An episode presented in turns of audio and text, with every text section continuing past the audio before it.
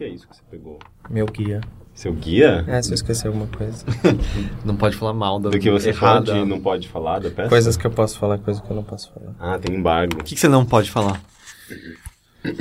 Que eu não posso falar da spoiler, Ah, tá, justo. né? Apesar que eu argumentaria que é uma peça difícil de... Não é, não é... Como toda boa coisa, não é o que, é o como. Entende? Não é- e não há como você dar muito spoiler do como. É, mas o, o como também tá o conteúdo. Ok, justo.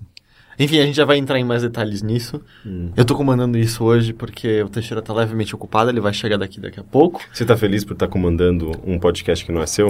Eu gosto de comandar qualquer coisa que não é minha, assim, me dá um... É a coisa mais próxima que eu vou ter de ser um pirata. É tipo brincar com os brinquedos dos outros e, tipo, fingir que é seu na, na sexta-feira do colégio quando os- as pessoas levam um brinquedo? Eu tinha os brinquedos mais legais, então eu só ficava, eu só ficava bravo quando as pessoas Você é que era o playboy que chegava Exato. com o Game Boy e as É, crianças hum. brincando com Brick Game. Eu acho que, na real, Brick Games existe? Era aquele, aquele Tetris falseta Sei. lá. Eu acho que eu já cheguei a falar isso antes, mas eu levava o pior brinquedo na cesta, porque eu não queria levar os bons. Eu não queria que as outras crianças pegassem os meus brinquedos. É, faz sentido.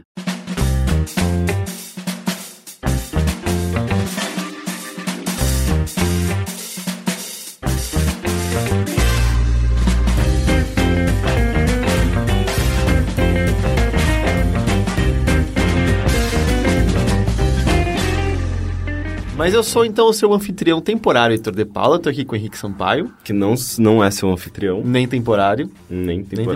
temporário. Estamos aqui com um convidado... Perdão, eu não sei seu sobrenome, Rafael. Rafa Miranda. Ra- É só Rafa, não é Rafael? Rafa Miranda. Não, mas seriamente, o nome é Rafael ou Rafa? É, meu nome Ué, de verdade é Tá, Rafael. Ok, Eu su uso- susto. uso Ah, não. Rafa. É que vai que era um caso tipo Léo, sabe? Léo é nome, mas... Não é nome, é Eu- eu- Leonardo. Não, não, eu tinha amigos que eram só Léo. Léo, É? É o nome artístico. É, nome artístico. Ah, mas tô aqui com o Rafa Miranda. Você tem que ficar como músico, correto? Sim. Mas também já, já teve um pé nesse mundo incrível de desenvolvimento de jogos, participando de game jams e tal. Como músico. Como músico, mas ainda assim, tava lá, tava Sim. com um pezinho brincando. Tudo bem com vocês? Tudo bem. Tudo bem? Eu- teve uma coisa engraçada ontem, quando a gente voltou da peça na qual você está trabalhando como músico, que eu fui contar pra minha namorada, Nina, que até já participou de game jams com você. Eu falei, pô, a peça foi muito, muito boa. Ela é? Não, foi muito legal. E, tipo, todo mundo mandando muito bem, assim, os atores muito bons. Ela, ela tava fazendo uma cara estranha, assim. Sério, eles estavam atuando todos muito bem. Falei, sim, sim, sim. E aí teve um, um par de personagens muito legal, que eles funcionam como narradores, é o policial e a garotinha. Ela, mas só teve uma garotinha? Eu achei que iam ter várias crianças. Falei, como assim várias... que ela tava Não, pensando? Como assim várias crianças? Só tem, tipo, uma, mas ela não é uma criança, ela tá atuando como uma criança, ela... Mas peraí, foi na escola? Eu falei, peraí, Lina, do que, do que, que a gente tá falando? Ué, você não falou que é na peça da Rafa, sua priminha? Ela era uma pecinha infantil. É, não, do Rafa, você conhece ele? Essa... Ah, eu errei tudo. Poxa. É. A gente tá falando no caso da urin, urinal. Ou urinal? O- Urinal é urinal. Urinal. Urinal, que é uma adaptação... O musical. É, o musical.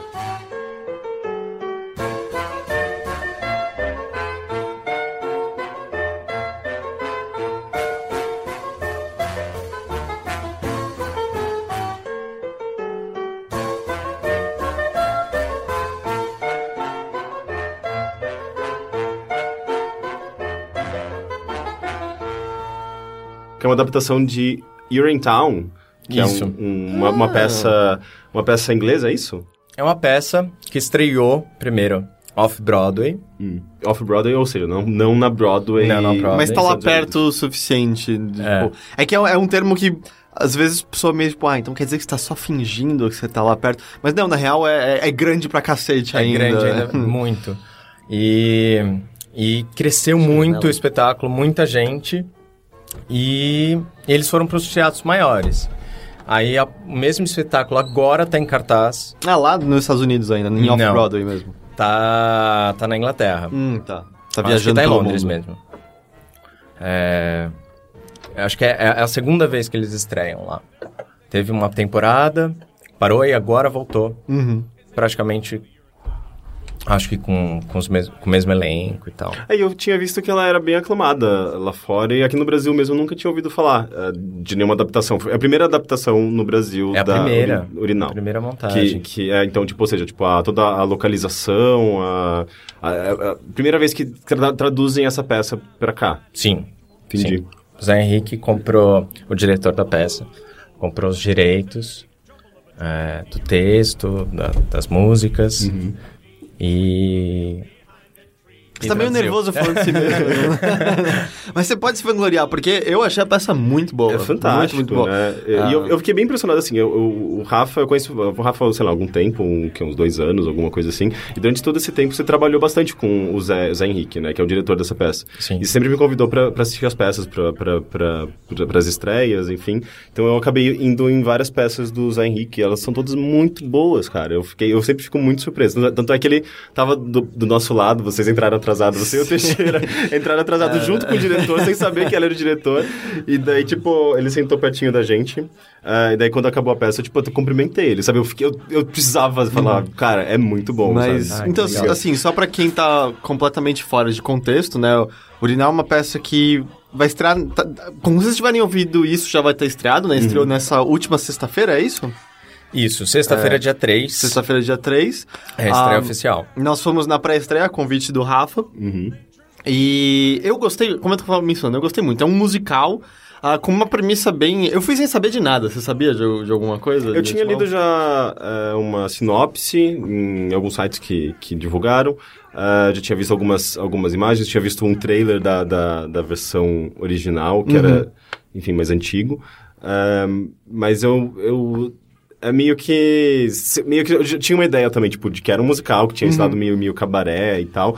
Mas, a, a- a- enfim, a, várias das características dele de, de trabalhar com humor e, e ele, ele não é necessariamente. Ele é um espetáculo engraçado, mas ele não é necessariamente feliz o tempo todo, né? Então, isso, isso, é, isso é muito característico do.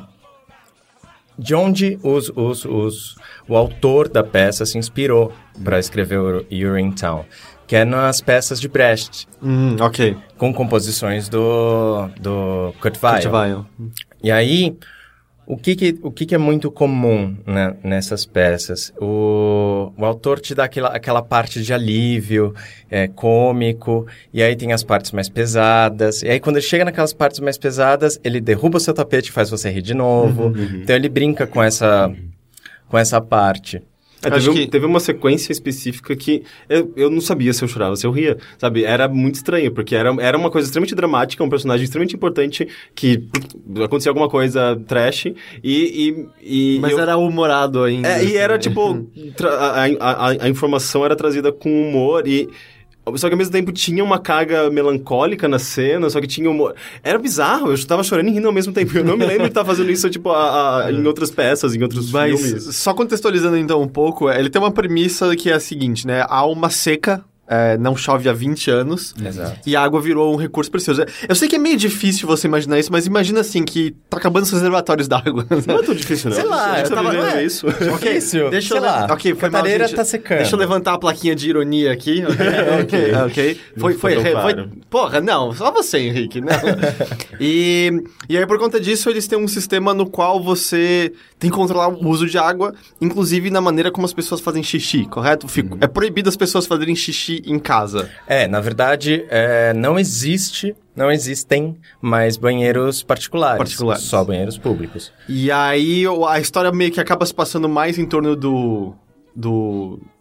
Urinal Público número 9, como é que é o nome exato? É o- Conveniência. Conveniência número. Pública número 9. Ah, porque quem é pego fazendo xixi na rua é, é preso, é, sofre, uma, sofre uma punição. Uhum. Isso. Elas E são é levado mandadas para- para, o urinal. Para urinal.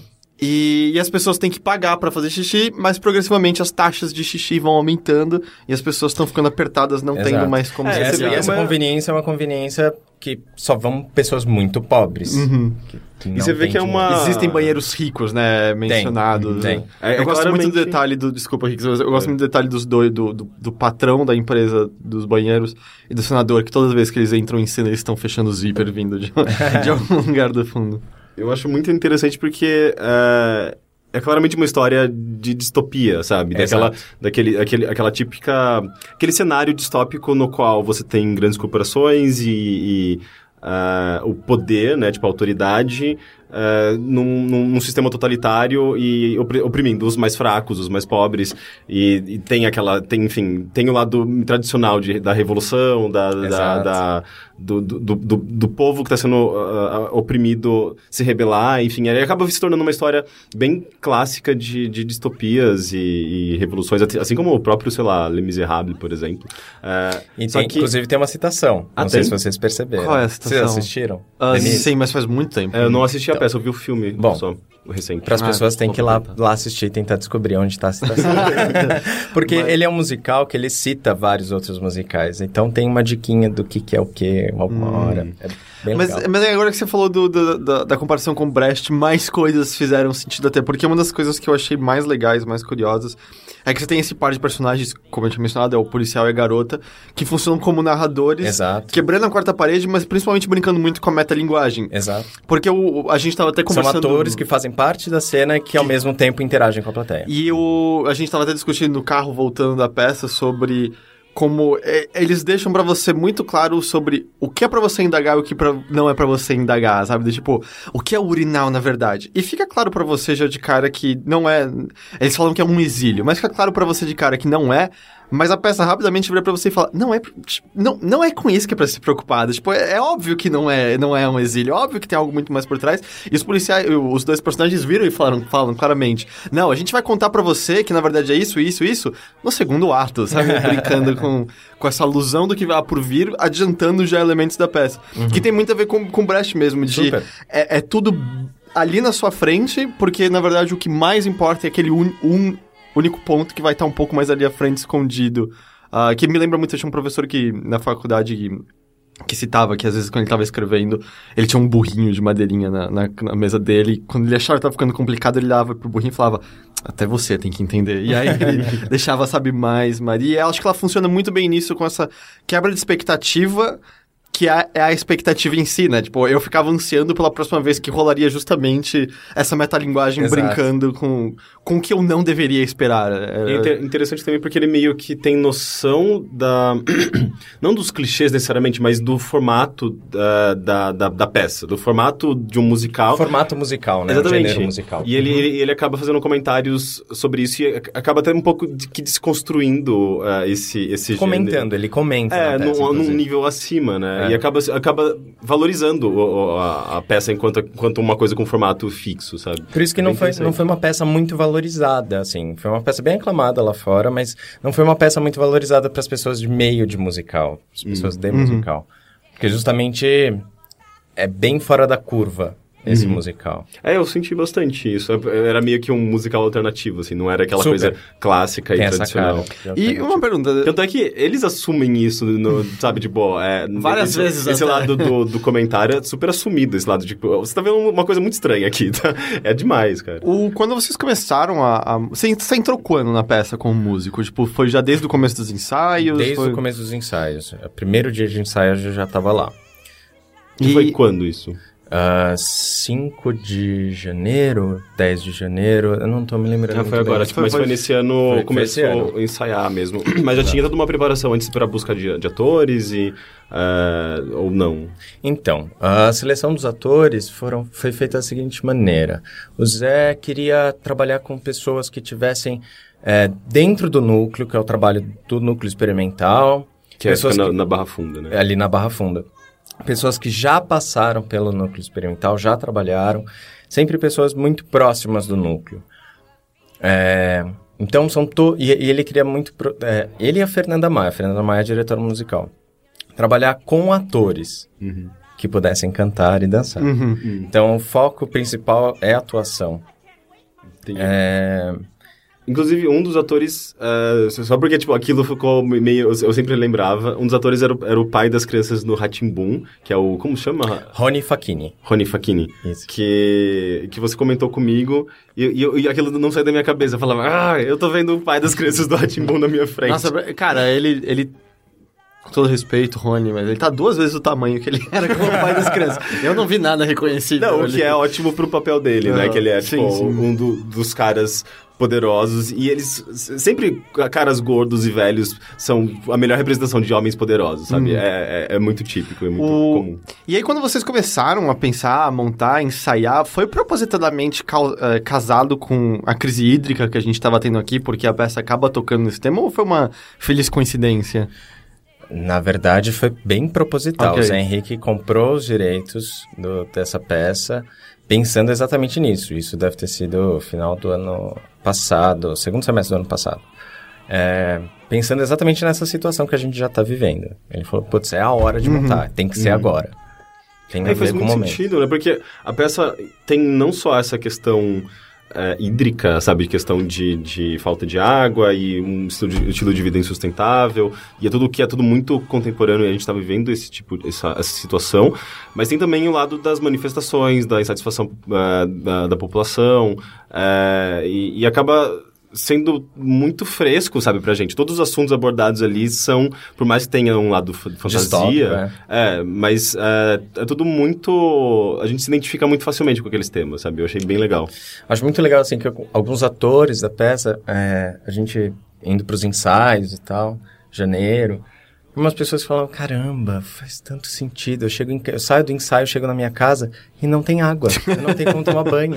Não consigo lavar louça, não consigo fazer nada. É tipo, praticamente daqui a uns 10 anos entram nos períodos, como, como chama na era... Na era Anos nos, fedidos. Nos anos fedidos, que é tipo um período que não é abordado na peça, não, não tem as cenas que se Sim. passam nesse período.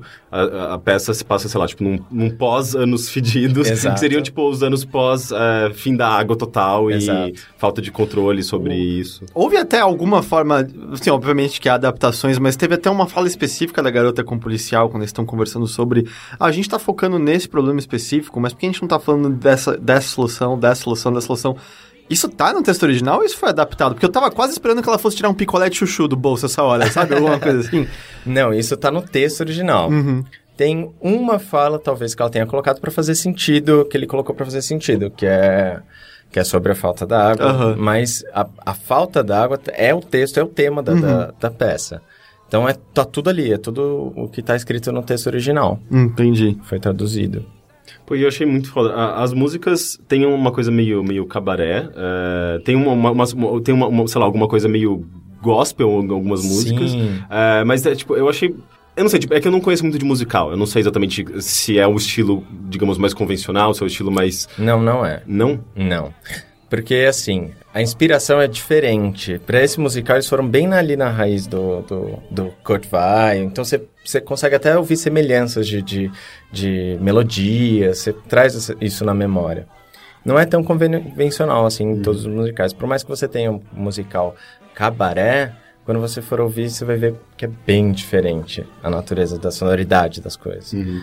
E, e esse lado bem humorado da peça também acaba quebrando um pouco o... vezes, mesmo assim, tipo, se a base é cabaré, sabe? Tipo, ele acaba dando uma identidade própria pro, pro estilo cabaré, Sim, sabe? Porque não, tem, tem vários. é, tem jazz, tem valsa, light valsa, é, tem é, o gospel, como você falou, tem um meio, meio hino, com cara meio de hino. E, a, e a música. Músicas rápidas, músicas muito animadas, aí de repente quebra, vai pra uma música mais lenta, mais triste, aí de repente quebra, vai pra uma música mais rápida de novo.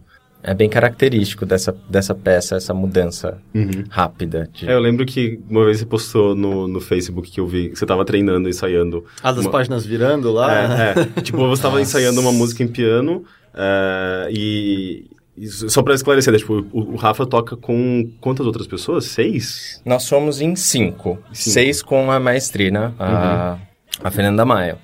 Eu no piano, ah, um, um baterista, é, uma baixista. Aí a gente tem um Reed, que é um cara que toca clarinete, clarone, sax, sax alto e sax soprano. E aí um trombonista. Somos em cinco, E cinco o músicos. mais incrível é que parece que tem uma banda inteira, assim, tipo um- uma orquestra inteira lá atrás, porque é um, é um som muito forte, sabe? Pra mim são muito mais instrumentos de pessoas E envolvidas, sabe o que é legal? É. Não é nada microfonado. Ah, não? É- eu achava é- que a banda Isso é era. impressionante, cara. Nada. Tipo, os que que atores gente não tem? eram. Isso. isso Perceber, é, tá deu pra claro. perceber que não, dá, não tinha. Mas a, mas a banda eu achei que era. A gente tem, na verdade, alguns microfones ali em cima, que dá pra até pra perceber, mas é mais pro retorno pra gente lá no fundo, pros músicos que estão no fundo do teatro. Mas a gente. é, é, o, o projeto é, também é ser fora da curva do que se faz com os musicais hoje em dia. Ter um som mais acústico, ter um som mais verdadeiro, do que sai mesmo, do que do resultado ser mais real. É, ele é mais... E uma preocupação com o timbre dos atores, Uhum. não modificar o timbre. Você vê que cada personagem ali tem uma identidade não só visual, mas uma identidade vocal muito própria. Você Aliás, isso é incrível, assim, tipo, essa coisa da identidade que você falou. Figurino, eu achei muito foda, é, impressionante, e ah, cada um ter uma... ah, trabalhar de uma voz, sabe? Tipo, você não identifica exatamente a- os atores pelas, vo- pelas vozes deles e, e a tonalidade da voz, sabe? Tipo, o timbre, enfim, é... Eu achei interessante, sabe? Tipo, você tem... Fica muito cla- claro quem, quem, Quem é ca- quem? quem é quem. Que isso que é muito legal dessa peça, assim, são, são vários atores, são, é, são 14 atores em cena, e você vê que cada um tem uma identidade, e, e foi uma, uma intenção muito clara do Zé em relação a isso, colocar uma identidade para cada personagem, então você tem o cara que era pescador, e que trabalhava no, com uma outra coisa, aí você tem o barbeiro, aí que também trabalhava como açougueiro, aí tem a... Bom, aí tem a menina que, é, que é- tem problema na perna. Cada um tem uma característica muito específica, assim. Ah, mas enfim, que, tipo, que eu tava falando, você tava tocando aquela música no, no Facebook. sim. eu falei, nossa, que música rápida. Aí você falou, ok, eu tenho que tomar, tocar isso, tipo, em- no, no- no dobro No de velocidade. dobro da- Era tipo... sabe?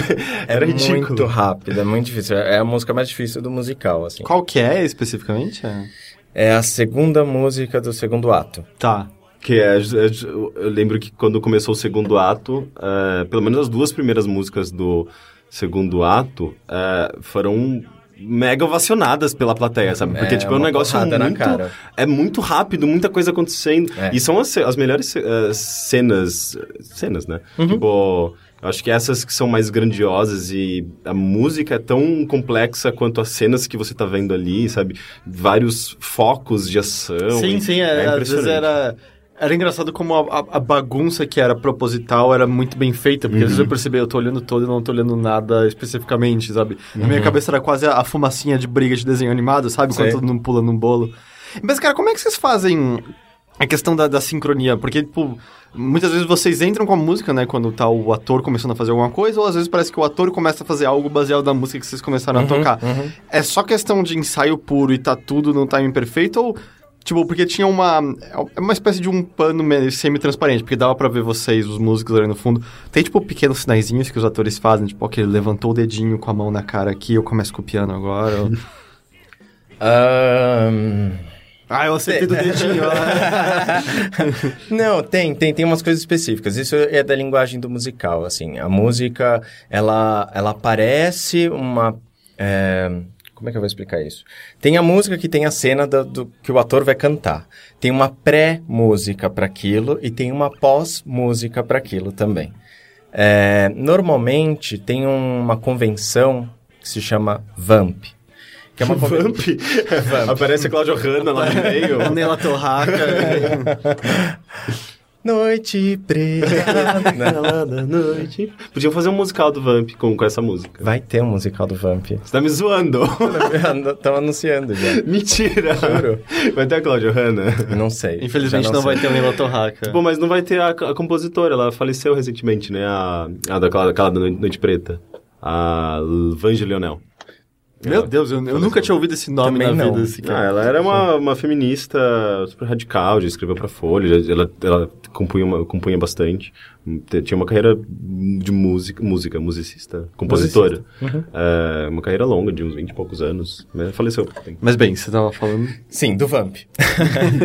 É, e é uma convenção onde você fica. É uma repetição de uma quantidade de, de, de tempo musical, compassos musicais. Você fica repetindo até X coisa ou ser dita ou ser feita. Então, ali a gente criou um sistema do qual a gente consegue ver, aliás, a maestrina consegue ver os atores que eles estão fazendo lá na frente. E os atores conseguem ver ela regendo lá, lá, lá de Pô, trás. mas isso é muito interessante, porque, tipo, se o ator demorar um pouquinho mais, aquele loop vai permanecer. Vai mudar, ele Tipo, muda. se tiver Ele qualquer... muda? Ele muda. Ele não permanece, não é um loop fixo que É um vai loop acabar fixo. quando chegar naquele momento específico, sei lá, da fala ou daquela ação dele. Então, quando ele fala aquela coisa, a gente sabe que a gente tem que seguir a música. A gente sai daquilo. Então, então, se rolou algum probleminha, tipo, ele tropeçou e demorou três segundos a mais pra falar, tudo bem. O, Tudo o- bem, a o- gente vai estar lá segurando. É tipo, é tipo um, um jogo dinâmico, né? Tipo, sei lá. Exato. Banjo Kazooie, sabe? Enquanto Exato. Você Quando chega... você não chegar naquela parte, não vai trigar a música Aham. que tem que tocar naquela Sim, parte. Putz, isso é muito legal. Não é? Só que, tipo, não é um computador, são pessoas fazendo isso, Exato, sabe? Porque é mais exato. bizarro. A não ser que É o Rafa incrível. seja um robô. A não ser que nada daquilo seja, seja ao vivo, seja tudo gravado. e como foi? a sua- Ontem foi a primeira vez que vocês se apresentaram com o público, Com ou já público. tinha? Foi a primeira com público. E como... Como foi, assim, a sua sensação? Gostou? Tipo, Foi porque, legal, pra- porque- da nossa perspectiva, eu não ouvi erro nenhum. Eu não sei da de vocês, às vezes, do tipo... aquela- aquele dó sustenido ali. eu- Olha, eu confesso que eu errei um uma Ah. mas nem- acho que ninguém percebeu. É, É. acho que não fica claro pra gente, né? Não fica. Mas assim, foi, foi, foi interessante ver a reação do público em momentos que a gente esperava que ia ter e momentos que a gente não esperava que ia ter. É, a ge- Então a gente fica meio naquela surpresa. Nossa, eles gostaram disso, nossa, que legal. É, Que é o problema de contar, fazer algo de humor 30 vezes, em que a primeira vez você dá risada, depois da trigésima você fica, isso aqui É, não tem então, graça exatamente. nenhuma, por que, que eu tô fazendo isso aqui? pra, pra gente, agora, sei lá, eu, diretor, o diretor, é, a gente olha a coisa já não, não tem a mesma graça. É, não tem o Quando a impacto, gente começou né, a montar. Mas Mas foi então, todo foi o muito elenco legal, todo foi muito bom. sentiu, Sentiu, o elenco todo sentiu. Até porque é tanto tempo de ensaio, né, que Sim. acaba sendo uma recompensa que vocês estavam precisando pra até dar aquele boost pra continuar tocando Exato. nas próximas apresentações que vai até, até quando? Julho, é isso, não é? Ai, Ele tá... pega a cola, pega a Pega a cola. colinha. cola, gente. Ai, não Mas sei eu se acho é que- junho ou julho. Eu acho que era julho, pelo que eu Você tinha me visto. falado do Júlio ontem, Henrique. É, eu acho que era julho, pelo que eu vi. Hum. 6 de julho. É... Até 6 de julho. E as apresentações o quê? São sexta, sábado e domingo, é isso? Sexta, sábado, domingo e segunda. E segunda. Então, pra quem trabalha de final de semana, o que normalmente músicos e atores também trabalham, tem segunda-feira, que é legal, que é um horário alternativo. E o mais legal, sexta-feira é de graça. Ah, é de graça? Sim, É é só chegar graça. lá e... É uma contrapartida social por causa do prêmio que a gente é, ganhou para poder fazer a peça, chama Prêmio Zé Renato, e é uma contrapartida social, então toda sexta-feira é gratuito. E aí, então, é só chegando, dá pra pegar pela internet, ingresso gratuito... Não sei. Eu- é, só assim, o ingresso, como é de graça, eu acho que vai acabar muito rápido. Uhum, então sim. tem que chegar cedo, Isso é meio disputado. vai ser bem disputado. E- Mas mesmo assim, Normalmente- mesmo assim, os valores dos outros dias é, é muito diferente do que você vê em outros musicais. A inteira é 40 e a meia é Meia 20. Isso você não vê comprar... isso em qualquer outro musical É, que não. esteja em cartaz em São Paulo. É, e sem falar que, tipo, ó, por mais que não seja, tipo, aquele, aqueles teatros clássicos, enormes e tudo mais, é, é uma peça que eu veria num, num teatro desse, porque, tipo, ela é muito bem montada, os atores são Sim. incríveis, a música é linda, é, é muito... é, eu fiquei bem impressionado, sabe? Sim. Eu também gostei bastante. É, claro que vocês ouvindo, pensando, ah, eles são amigos do Rafa, tá aí. Vocês podem pensar o que você quiser, mas confia na gente, vai assistir, porque eu achei realmente Não, os legal. atores são incríveis. Ali tá, com certeza, a nata melhores atores. Meu, como é o nome da atriz que faz a Penélope? Ah, é- ela é muito incrível, né? Ela é ótima, né? É a Nábia. Nábia. Meu Deus, ela canta muito. Puta Ela que canta pariu. muito. Puta voz. E-. Então, 40 inteira, 20 e meia, dá pra comprar pela internet, isso dá. Dá Uhum. pra comprar pela internet. Dá pra comprar pela internet, fica no Núcleo Experimental. Núcleo Experimental na Barra Funda, número Cinco- 537. 537, eu acho. Bem, eu, eu posso. Eu, eu gostei muito também. Tem, tem inclusive um pubzinho do lado chamado Deep Bar, que todo mundo recomenda. Ah, Super. ah, o Teixeira, ele não Desculpa, tá aqui. Ah, posso, claro. posso só Claro, claro. É 637. Ah, Boa Barra Funda 637. 637. 37. O Teixeira não tá aqui, mas ele gostou. Nós, é, nós três e a Giovana tava com a gente, a gente voltou só conversando, né? Elogiando bastante. Ah, gostei bastante. Eu recomendo que você vá dar uma olhada. Ah, você tem mais alguma pergunta sobre a peça em si, Henrique? Hum, sei. Não? que Você tem mais alguma coisa que você queira falar, que quer botar pra fora? Não, só queria, só queria com- falar que o resultado ficou muito legal, assim. Foram três meses de ensaio, que foi bem complicado, porque trabalhar com pessoas que a gente pegou pessoas ali que muitas vezes é, é o primeiro musical que elas estão fazendo. Ah, é? Sério? Sim, mas, aliás, a maioria ali. É, a única pessoa acho que tinha experiência realmente com musical é a Bruna, Bruna Guerra, que faz o papel da luz. É, mas de resto, todos os outros não tinham. Então, toda a parte de levantar é, música, que tem muito coro, isso também é uma coisa muito específica desse musical. Ah, todas as músicas, são poucas músicas que são solo. Uhum, é verdade. Tem, tipo, um dueto, e aí todo o resto, o que tem de solo, tem muito coro. Então, todo mundo canta o tempo todo. É bem cheio, assim. Ela é muito puxada vocalmente para os atores. São 16 músicas. É... E mais as coreografias. Tem gente ali que nunca dançou na vida. Então teve todo o processo da, da coreografia. Eu acho que. E eu acho que a, a Fernanda Maia e o Zé Henrique fizeram um belíssimo trabalho de conseguir levantar tudo aquilo e, e deu O- certo. Até pensei uma coisa agora aqui. Eu não. Não acompanho de perto a cena de. Já Ah, não desculpa, acompanho. Eu preciso claro, falar o nome do- do- do- dos coreógrafos. Por favor, vai- vai frente. É, é, o- é a Inês Aranha e o... Ah! Gente, como eu sou péssimo de nome. E o Gabriel. Que são as pessoas que Malo. transformaram os atores não dançantes em dançantes. Exatamente. Você consegue O- falar o nome da Inês Aranha sem, sem pensar na sua, na sua fobia? Ah, não, não consigo. Toda vez que eu falo o nome dela, eu lembro. Porque o Rafa é muito engraçado. Esses dias mesmo. É, o Rafa tem aracnofobia. Eu posso falar disso? Ou você Pode, fica incomodado? tudo bem. Esses dias, eu, tipo, eu, eu, eu tava jogando Bloodborne em casa. Eu falei, ah, eu vou chamar o Rafa pra jogar aqui comigo. Daí, tipo, eu tava muito ansioso pra ele chegar. De repente eu olho na tela, muita aranha na tela. E, tipo, eu tava enfrentando aranhas e aranhas. e eu falei, não, porra, o Rafa vai chegar agora, eu tenho que sair dessa fase. tipo, não vai rolar, eu tenho que passar, passar logo do chefe e ir embora. Porque, mano, é, é muito tenso. Tipo, o Rafa vê, ele vai embora. Ele sai da sala, vai fazer outra Mas coisa. o- eu até ia perguntar, tipo, você, você é músico, você já. Mas você não, não é primariamente, tipo, gosta de fazer música pra teatro, você faz música pra tudo. Não é. Não é que você, sabe, gostou de música porque você gostaria de fazer música em musicais. Isso. Ou já Hum. tinha. Ou esse era a sua vontade mesmo? Ou... Olha, é, eu comecei o estudo de, de piano pensando em ser pianista. Gostava de música, ponto. Sempre gostei de videogame. Então, as minhas, minhas primeiras experiências com os videogames que mudaram a minha vida são os mesmos... É, é na mes, no mesmo período que eu comecei a estudar piano. Então, é, tem uma ligação muito forte com videogame. Então, a minha ideia inicial da vida de músico Uhum. era querer compor para jogos de videogame. Então começou por aí. De repente eu comecei a ver que, pô, eu gosto de teatro também, gosto dessa linguagem, eu gosto daquela outra, eu gosto daquela outra. Então acabei fazendo vários tipos de trabalho Uhum. desde então. E como é. É que, como eu tava até falando antes, eu não sou. Eu não acompanho. Não sou nenhuma forma especialista em teatro, não acompanho toda a cena. Como é a cena de musical, se não no Brasil, pelo menos em São Paulo? A, a gente tava falando da- deles que cantam muito bem, mas como sente que é no geral, assim? A gente tem... Porque é meio que a- o set de habilidades de um ator que também canta e dança é um leque diferente de um... De alguém que só vai atuar numa novela, por exemplo, certo? Ou eu tô sendo preconceituoso nisso?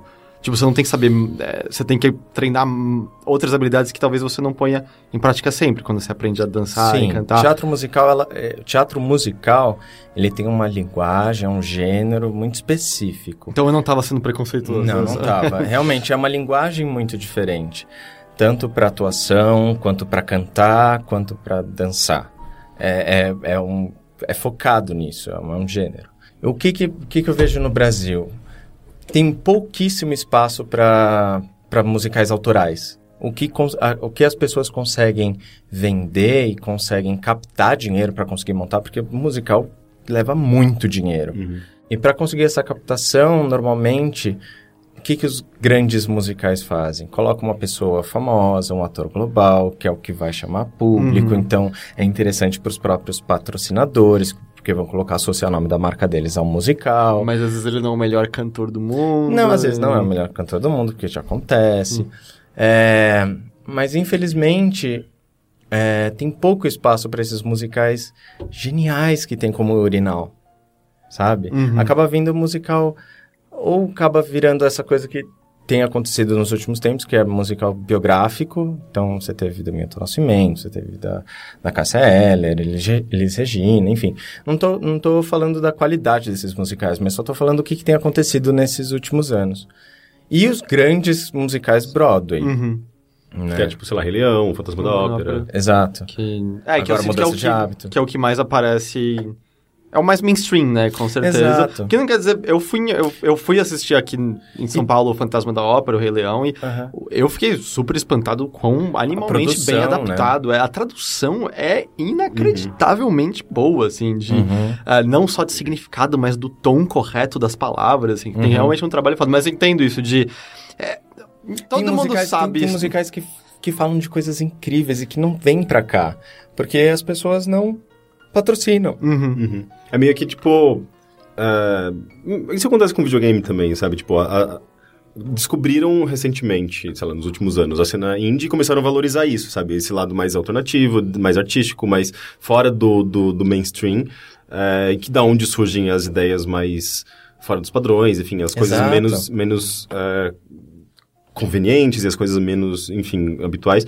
Ah, e a mesma coisa, acho que em outras áreas, né? Tipo, acaba sendo a mesma coisa, acho que com musicais. Aqui no Brasil a gente não tem uma cena muito grande de musical, e por conta disso, a- esse lado mais alternativo, mais underground, acaba ficando meio escondidinho, né? Mas eu acho que é questão também de. Eu não sei se é, é uma área que está em expansão aqui no Brasil. Porque eu não me lembro de Olha, falar de já acho- musicais há um- muitos anos, sabe? Grandes musicais aqui no Brasil há alguns anos. Eu acho que já expandiu bastante. Tem muito musical em cartaz. E muito musical pra vir. É, Você tem... É porque tem estruturas. Tem musical, por exemplo, um Rei Leão, não é qualquer teatro que comporta. Precisa ser um teatro muito grande. Teatro muito grande em São Paulo, não tem tantos. Uhum. Tem o Renault, tem o Bradesco. São poucos teatros são tão grandes que comportam. Então, eles estão trazendo musicais que caibam em algum teatro que tem aquele tamanho.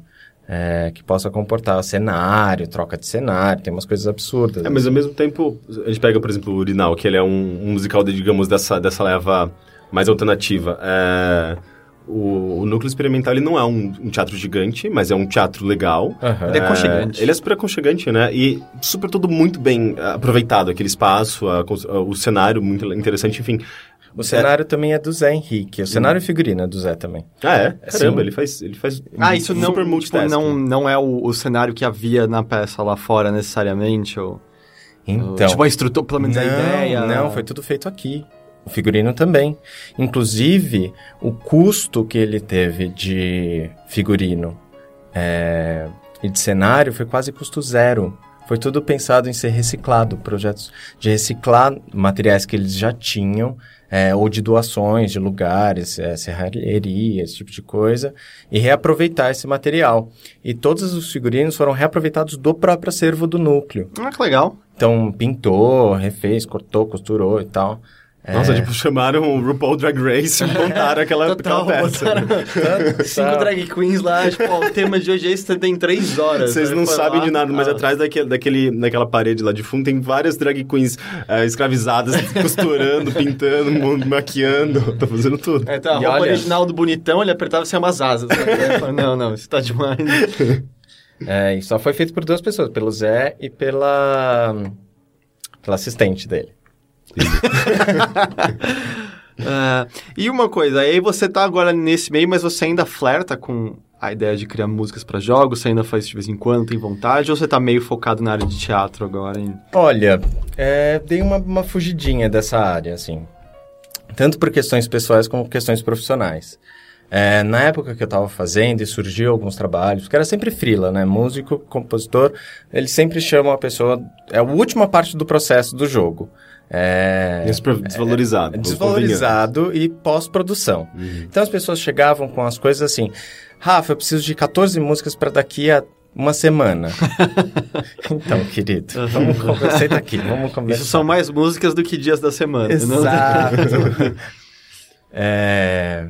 E, ah, porque eu quero com orquestra completa, que eu quero. Tirar do cu uma música pronta, Você não sabe? pode usar o Porque Fruit acho- Loops, não tem uma orquestra inteira lá, só apertar os Aperta um botão botõezinhos. faz orquestra. então, aí. E também o, o- as pessoas desvalorizavam. Então eu passava o meu orçamento para poder compor a, a- a trilha completa, o valor do, do- do- da trilha. As pessoas achavam, nossa, não sabia que custava isso, não sabia que era tudo isso. É, eu acho que arte, eu acho que já está bem diferente. Arte as pessoas valorizam aqui. Mas músico, compositor, eu acho bem. Faz uma musiquinha aí para mim, Uhum. sabe? É, e coisa que normalmente, por exemplo, algumas trilhas eu levava, sei lá, 15 horas para compor uma música de 3 minutos.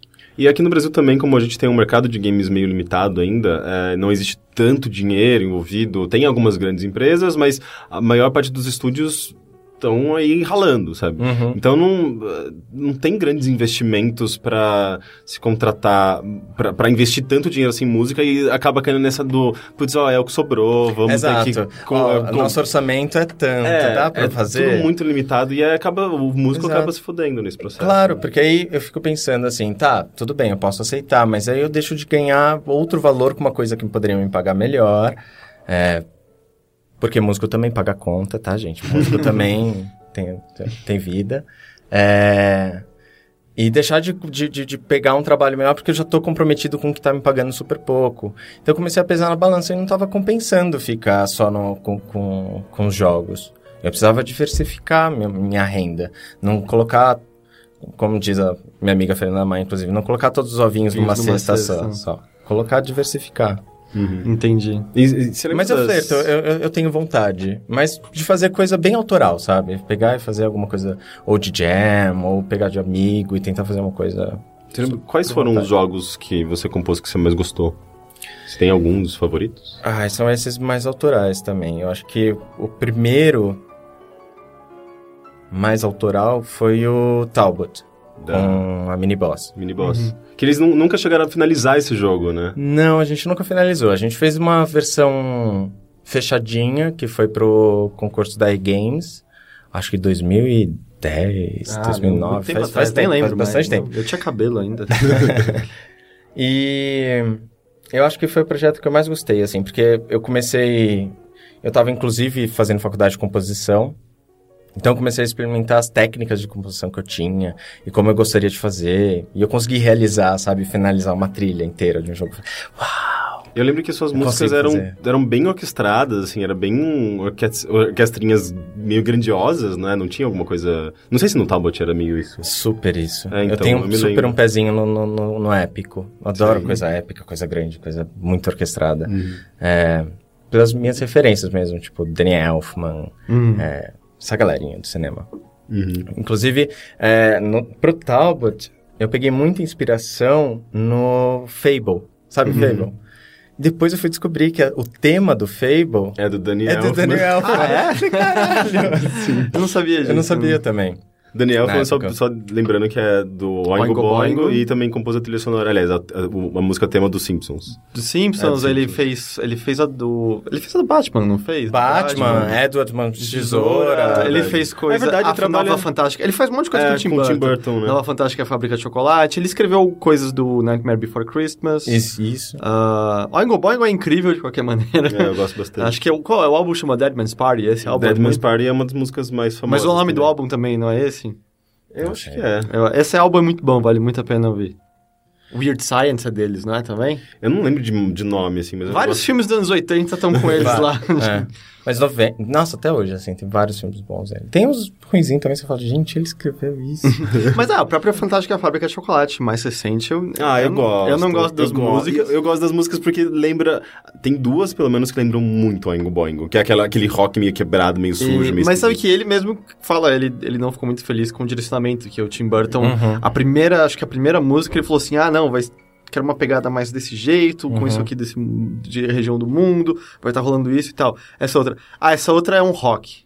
Ah, essa outra é uma salsa. Aí, tipo, porra, que é muito abrangente. Ah, mas, mas é por isso Sim. que eu acho que eu gosto. Eu acho que cada. Tem. É tipo a fase, sabe? É a fase da água, a fase do gelo, a fase do, do fogo. Uhum. E é meio que isso, uh, essa fantástica fábrica de chocolates. Ele tem momentos muito específicos, com cores diferentes, com tons diferentes, com texturas diferentes, sabe? Ele vai dando. Uh, um, sei lá, tem estilos muito, muito diferentes no mesmo filme. Eu acho isso interessante. Sim.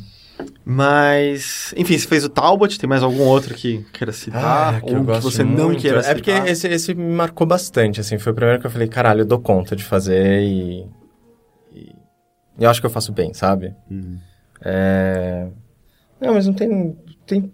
Bom, Quem quiser conhecer, rafamiranda.mus.br, tem lá al- algumas músicas Mus. do meu portfólio. Quanto musa é tipo é o é o, o De Mussi mesmo, não.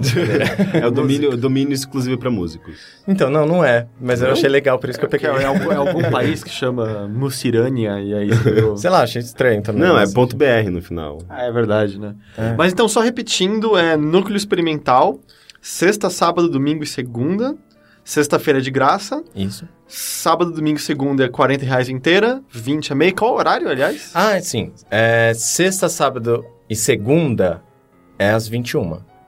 Domingo às 19. 19. Lembrando que sexta, como é de graça, se você tem interesse, provavelmente chega mais cedo. Chega muito mais Ah. cedo pra conseguir o ingresso. Sábado, domingo e segunda você pode comprar pela internet se quiser. E eu e Henrique a gente recomenda com certeza. Sim, eu gostei, bom. gostei muito, muito Eu, mesmo. inclusive, Ah, que quero ver de novo em algum momento.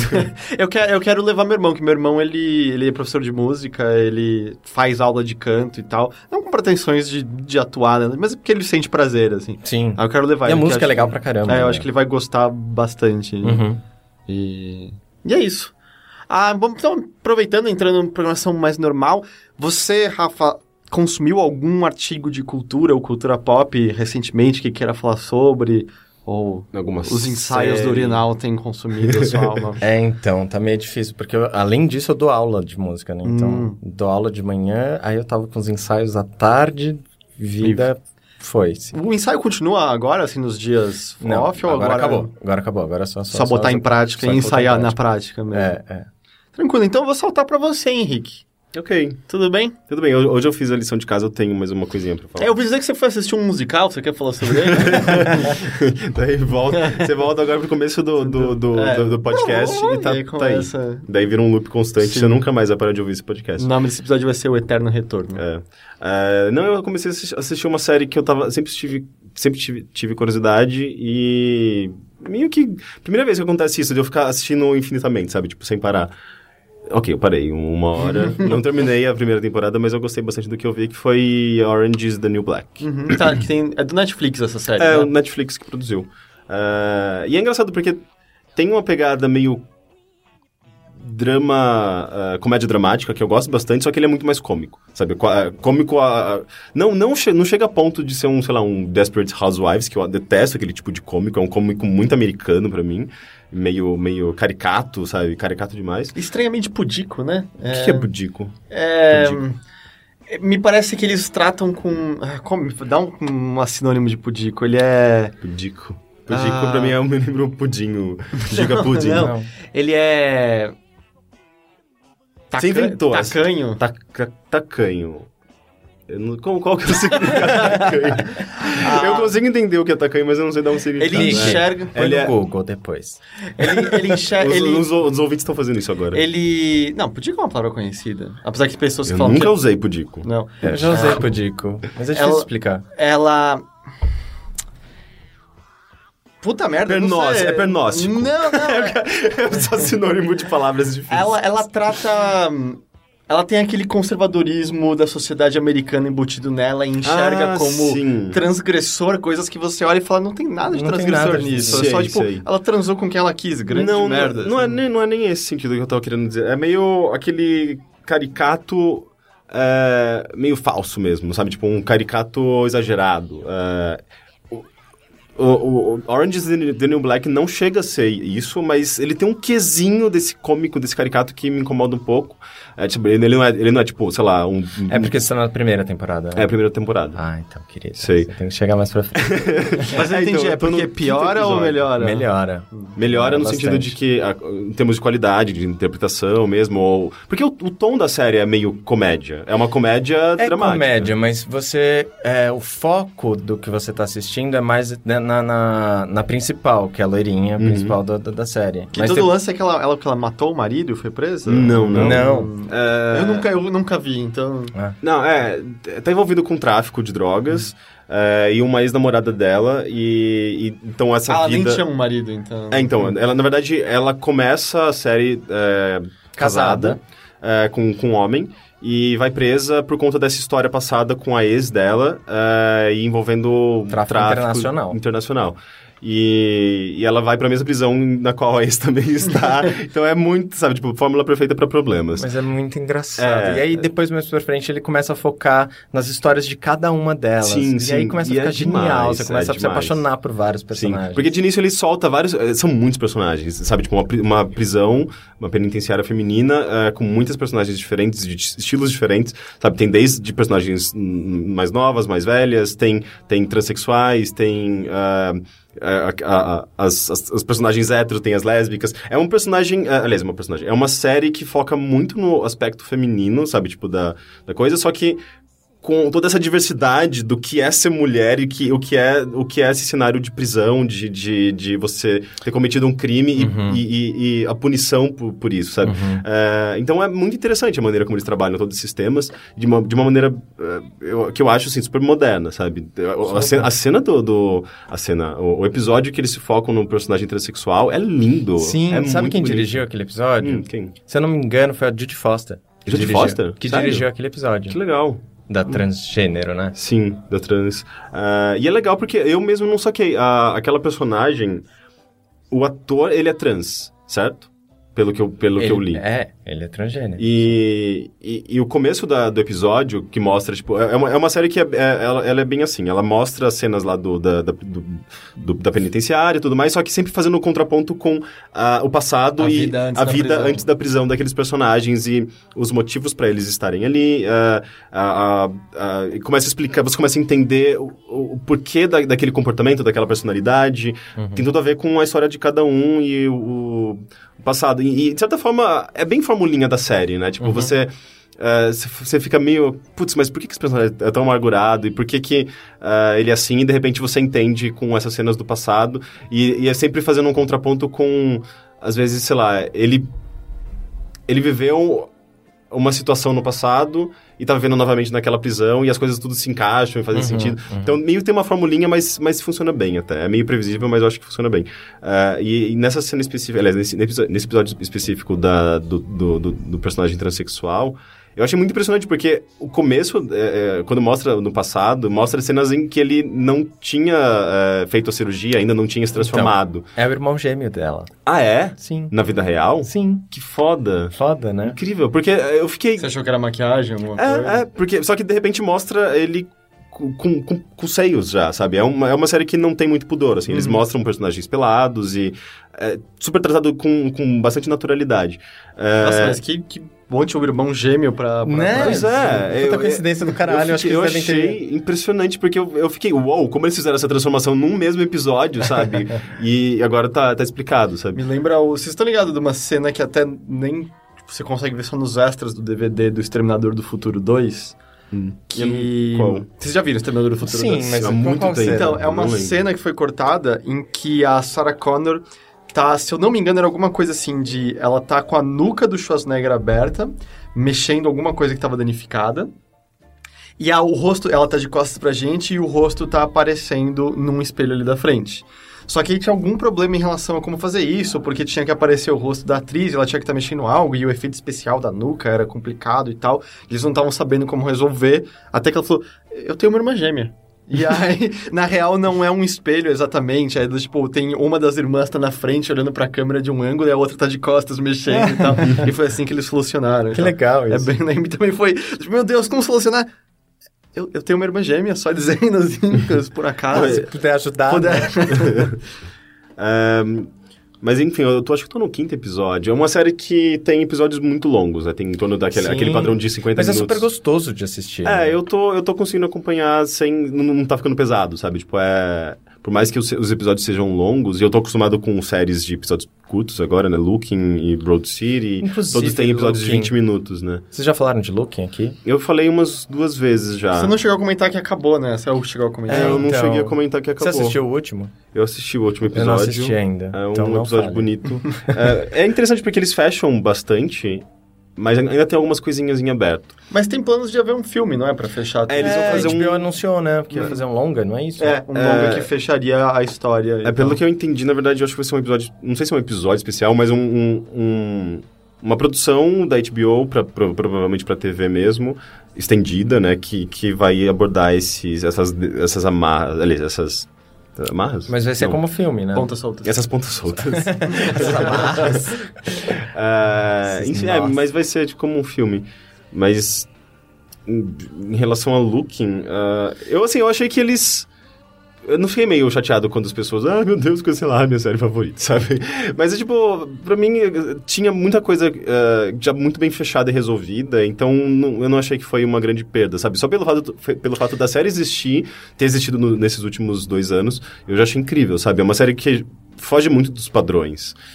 É, Ah, não é, eu acho uma vê- perda. Eu acho uma perda enorme. assim. eu acho que talvez seja uma perda porque você não tem nenhuma série com aquela qualidade, com aquele nível de. de, eh, de qualidade de personagem mesmo, porque é uma série gay. Que trata de, de temas comuns, acho que da vida cotidiana gay, que coloca as pessoas num, num, num plano que nenhuma outra obra colocou, que é homens gays fazendo coisas que todo mundo faz, sabe? Tipo, não é sobre uh, a vida noturna, curtição, sexo, drogas, rock apesar Não, é tipo coisas ainda- comuns, sabe? Apesar de tudo, ainda é raro que.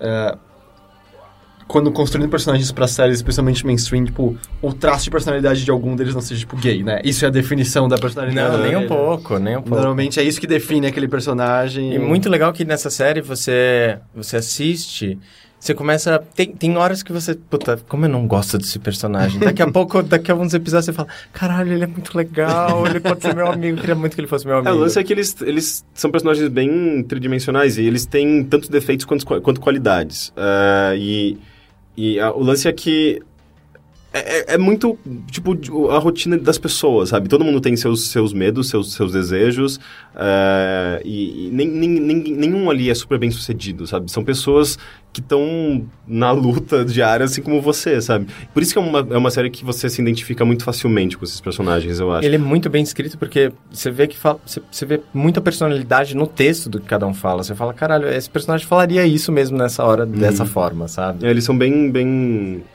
ah, aquele tipo de roteiro ah, tão bem construído. Parece que o, o autor tem uma noção tão boa daquele universo que ele criou que tudo se encaixa perfeitamente, Claro, né? é. Não tem coisas muito desconexas. Ahm, mas eu não sei, é tipo...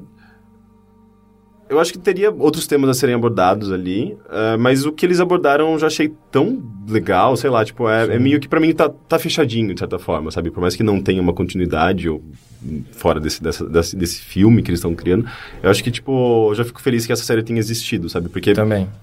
é, não, não tem nada muito parecido. Pra mim é muito, sei lá. é, é, eu sempre gostei muito de Six Feet Under. E Six Feet Under pra mim é essa coisa do, do- da rotina. Você tem um universo fechado, uma família. É, com aquelas características e como elas, elas vivem, sabe, ao longo do tempo. É basicamente isso. É, né? é, o- é aquele lance de que se você se aproximar o suficiente de qualquer coisa, tudo é fascinante, né? Uhum. Não- Você não precisa da, da história grandiosa e épica pra contar algo emocionante e- Sim. e aventureiro. é. É, e cada vez mais eu acho que eu tenho me interessado, interessado muito mais pelas essas- coisinhas pequenas e cotidianas do que grandes histórias mirabolantes, sabe? Inclusive tem um filme da HBO, não sei se vocês já assistiram, The Normal Heart. Hum, eu acho que não. É genial. Mas é recente. Mas sobre o quê? Não é recente, é do ano passado. É porque eu assisti Ah, recentemente. recente. É, fala de uma comunidade em São Francisco, é, quando começam os primeiros surtos de HIV. Hum. Na, é um filme que eles fizeram da HBO, tem o Mark Ruffalo, Uhum. é, enfim, os, os atores recém-assumidos gays estão todos Mark lá. Ruffalo, Mark Ruffalo é gay? Não, Ah. ele não. Mas os outros recém Matt Pô, você citou Ah, justamente é- ele. Eu já tava Aquele- mandando meu currículo pra ele. É que ele é o principal, mas tem o Matt Boomer. Quem que é Matt, esse? Matt Boomer. Ah, todo mundo faz essa pergunta, eu nunca sei explicar. Mas qual- Põe no Google. Algum personagem que ele fez? Porque tem a do Mario que eu ah, o Hulk. Ah, não, beleza. Sabe esse que vai sair o. Não sei o que lá, Magic Mike? Uhum. O 2, a continuação do Magic Mike. É um desses gostosos que estão lá. Sei. Não sei. Eu não sei. Quem é Magic um de Mike? olhoso. É aquele filme com o ganhador do Oscar recente. É isso. É que, é, sabe aquele cara que fez Interstellar? Uhum. o protagonista, como ele chama mesmo? É o Ma- Matthew McConaughey. Ma- Matthew McConaughey. Ele tá no Magic Mike, certo? No primeiro? É, eu acho que ele é um, ele é um, dos, um dos dançarinos, enfim, dos caras de stripper. Ah, eu lembro de você falando desse filme. É, É. é que na minha cabeça Magic Mike eu tô achando que é alguma coisa tipo Kazan, tá ligado? Gênio do basquete que dá poder. Ah, mágico. super, super. Enfim. Não, é um filme de strippers. Porque Mas- tem um, um time chama Magic alguma coisa, não Acho tem? que é. Não é? Acho que sim, acho que sim. Ma- Magic. Eu sou muito Eu- ruim de eu- basquete. mas eu me é. lembro, eu me lembro disso. Mas enfim, o- esse filme. Como chama mesmo? É, The Normal Heart. É, tipo, Coração Normal, é isso? Normal Heart? É, Tá. seria isso. É, mas ele saiu. Ele foi. Só pra TV. Foi feito pra TV, pela TV. HBO e. Sei lá, tipo, E tem eu o... assisto. Como é que é o no- nome do ator do Sheldon? É o. Como não sei que ela. Não, Sheldon Cooper é o nome do personagem. É não que sei- ele- Jim Parson, é isso? Alguma coisa Parson, não é isso? Nome Ah, mas a gente- a gente pessoas, sabe que é o- vimos, o Sh-. O Sheldon, o C3PO da vida isso, real. O é. Sheldon do, do Big Bang Theory, que ele, ele se assumiu gay, né? Exato. Faz, faz tempo, faz Tá lá tempo. também. Ele, ele, ele é um bom ator? Porque, tá ligado, eu, eu só vejo o personagem e o Sheldon não é um personagem Ai, que eu particularmente eu detesto aprecio, então... É, você vê que se, se você assistiu outras coisas que ele fez, ele tem um lugar comum. Mas Ele é tipo dizer assim, a- ele o é- alcance dele não é tão Ele é tipo a vasto. Suzana talvez Vieira. não, seja, talvez não seja tão versátil, não sei. Não sei. Hum, hum, Como ator. Como ator é. Como, A gente já não co- sabe, como né? gay, eu não sei A também. gente já não sabe. Então, mas é. Mas eu acho que ele é passivo. então, mas, mas e aí, tipo, é, é um filme sobre a- essa cena gay de São Francisco Sim, as nos anos pessoas 80. começa a ter o surto, Uhum. as pessoas começam a morrer, morrer, morrer, morrer, e os amigos, porque todos moravam muito perto, e são, é, todo mundo se conhecia, a comunidade gay ali. E, e eles tentam avisar o governo, falar, estamos aqui, tem gente morrendo, o que, que vocês vão fazer? E ninguém faz nada, é, ninguém dá interesse nenhum pra eles, as pessoas vão morrendo, morrendo, morrendo, morrendo. Eu me lembro de ter lido uma entrevista com um fotógrafo eh, na Vice há pouco tempo, que foi uma das, uma, da- uma das da- dessas histórias de, da, da- do, do surto de, de HIV nos Estados Unidos. eh, que foi muito chocante, sabe? Tipo, ele, ele... Era basicamente uma, um, um ensaio de fotos. eh, Já faz algum tempo. uns dois, uns dois, eu uns dois três anos. Eu te mandei. mostrou, é. Era muito bonito. Eh, e era, ele tinha essas fotos e era uma entrevista sobre eh, aquele período e aquelas fotos. E era basicamente, tipo, o, o- fotógrafo falando que era, ah, eram meus amigos. E a gente tava... Uhum. eh, essas fotos são, são sei lá, de, de tardes, de, de final de semana e tudo mais. E todas essas pessoas morreram praticamente, sabe? Porque eh, eram fotos dessa época, de amigos dele.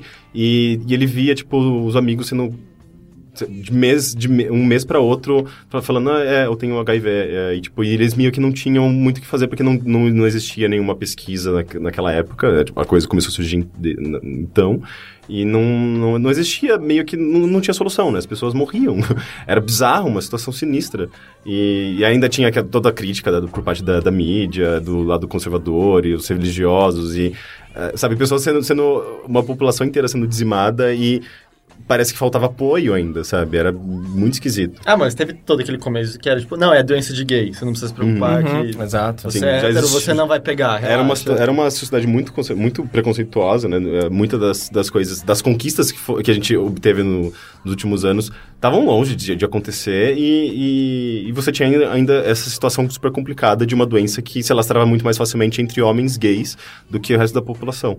Ah, e, obviamente, caíam matando em cima da, da- de- desse, desse, dessa minoria, sabe? É um cenário muito, muito, muito sinistro. Ah, mas e, e ele aborda esse, esse, esse, esse tema, então, com essa pegada mais pesada de- sobre, sobre o surto. Sim. É porque eu, é porque eu lembrei disso porque, porque no, no Looking tem um personagem É, que, positivo. que é soro positivo. E ele, ele tem um tratamento, um tratamento bem interessante, né? Que é Muito. Completamente diferente- diferente de tudo que foi feito. Uhum. no- E diferente no da, cinema. da, da- da- dessa época, era aquela coisa do, do personagem que tem o HIV e normal. Ele tem a Uhum. vida dele normal e, e ele, é, ele trata a- a- a- a- o HIV dele normalmente, como outras pessoas fazem E, também. o que que- e como as pessoas estão lidando com isso atualmente, né? Uhum.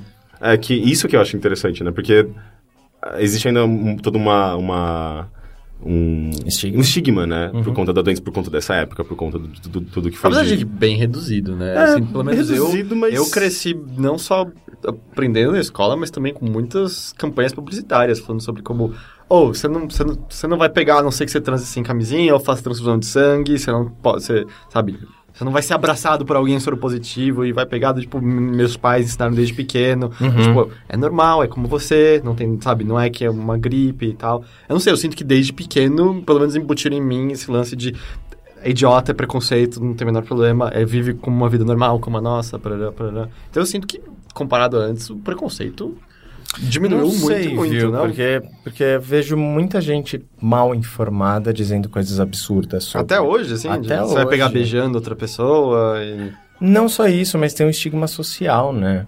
Se você, sei lá, tá com uns amigos, né? tá- Passa pra tal pessoa, ah, eu conheço tal, aquela pessoa era ex-namorado de tal pessoa, ah, ele tem HIV. Falando como se fosse uma coisa ruim ou preconceituosa em, em relação a isso, sabe?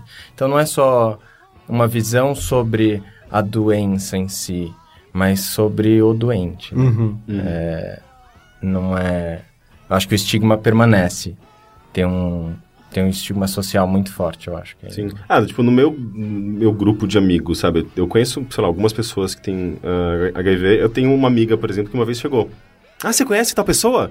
Meu, cuidado, não, não, não vai trepar com ele de, qualquer jeito porque ele tem, ele tem HIV, tá? Tipo, eu ficava, ah, não, primeiro que isso é fofoca, segundo que você não tem nenhum direito de, de falar dessa maneira. O terceiro que camisinhas existem, É, né? sabe, tipo, não, é, é- é uma... é- isso faz parte, de certa forma, desse estigma, sabe? É da- essa coisa da de falar por trás, de, de virar uma, uma, uma, uma informação negativa sobre Que a eu pessoa, acho que é um sabe? de ranço que vem justamente dessa época de, de, de 80. Uhum. Porque o que? Nossos pais são, é anterior a isso. A gente nasceu na de 80, né? Uhum. É... Então acho que as pessoas passam um pouco essas informações, informações erradas, e às vezes confusas, e às vezes não sabem o que, que é. E tem muito filme, todo filme que é retratado é, dessa época é muito nessa linha de todo mundo morreu, todo mundo vai morrer, todo mundo morre, todo mundo, né? Filadélfia. Apesar que eu acho que é um bom filme. ou se É não- incrível, é incrível, adoro Filadélfia. O, o que do ano passado também, o Dallas Buyer Club. Uhum. Buyers. Buyers Club. É, também mesma coisa, Paciente Zero, o... Enfim, tem vários filmes com essa mesma temática que lidam com dessa forma. E quando você assiste o Looking tem essa, essa postura completamente diferente, eles, eles meio que informam as pessoas sobre meio que está acontecendo, é, sem as pessoas meio estarem envolvidas com isso, exata, exatamente, sabe? As pessoas ou- ou escutam a palavra truvada.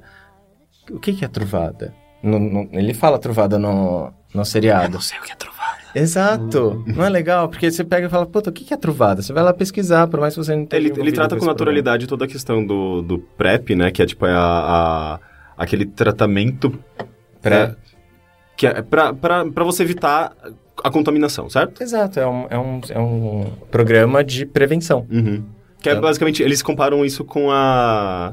a a, a pílula anticoncepcional da mulher. É tipo, eles falam, tipo, ah, é basicamente a pílula anticoncepcional dos homens, sabe? É, é o lance de você é, fazer o PrEP, que é essa, essa prevenção. Não só dos homens, mas mulheres é, também. Mulheres também, né?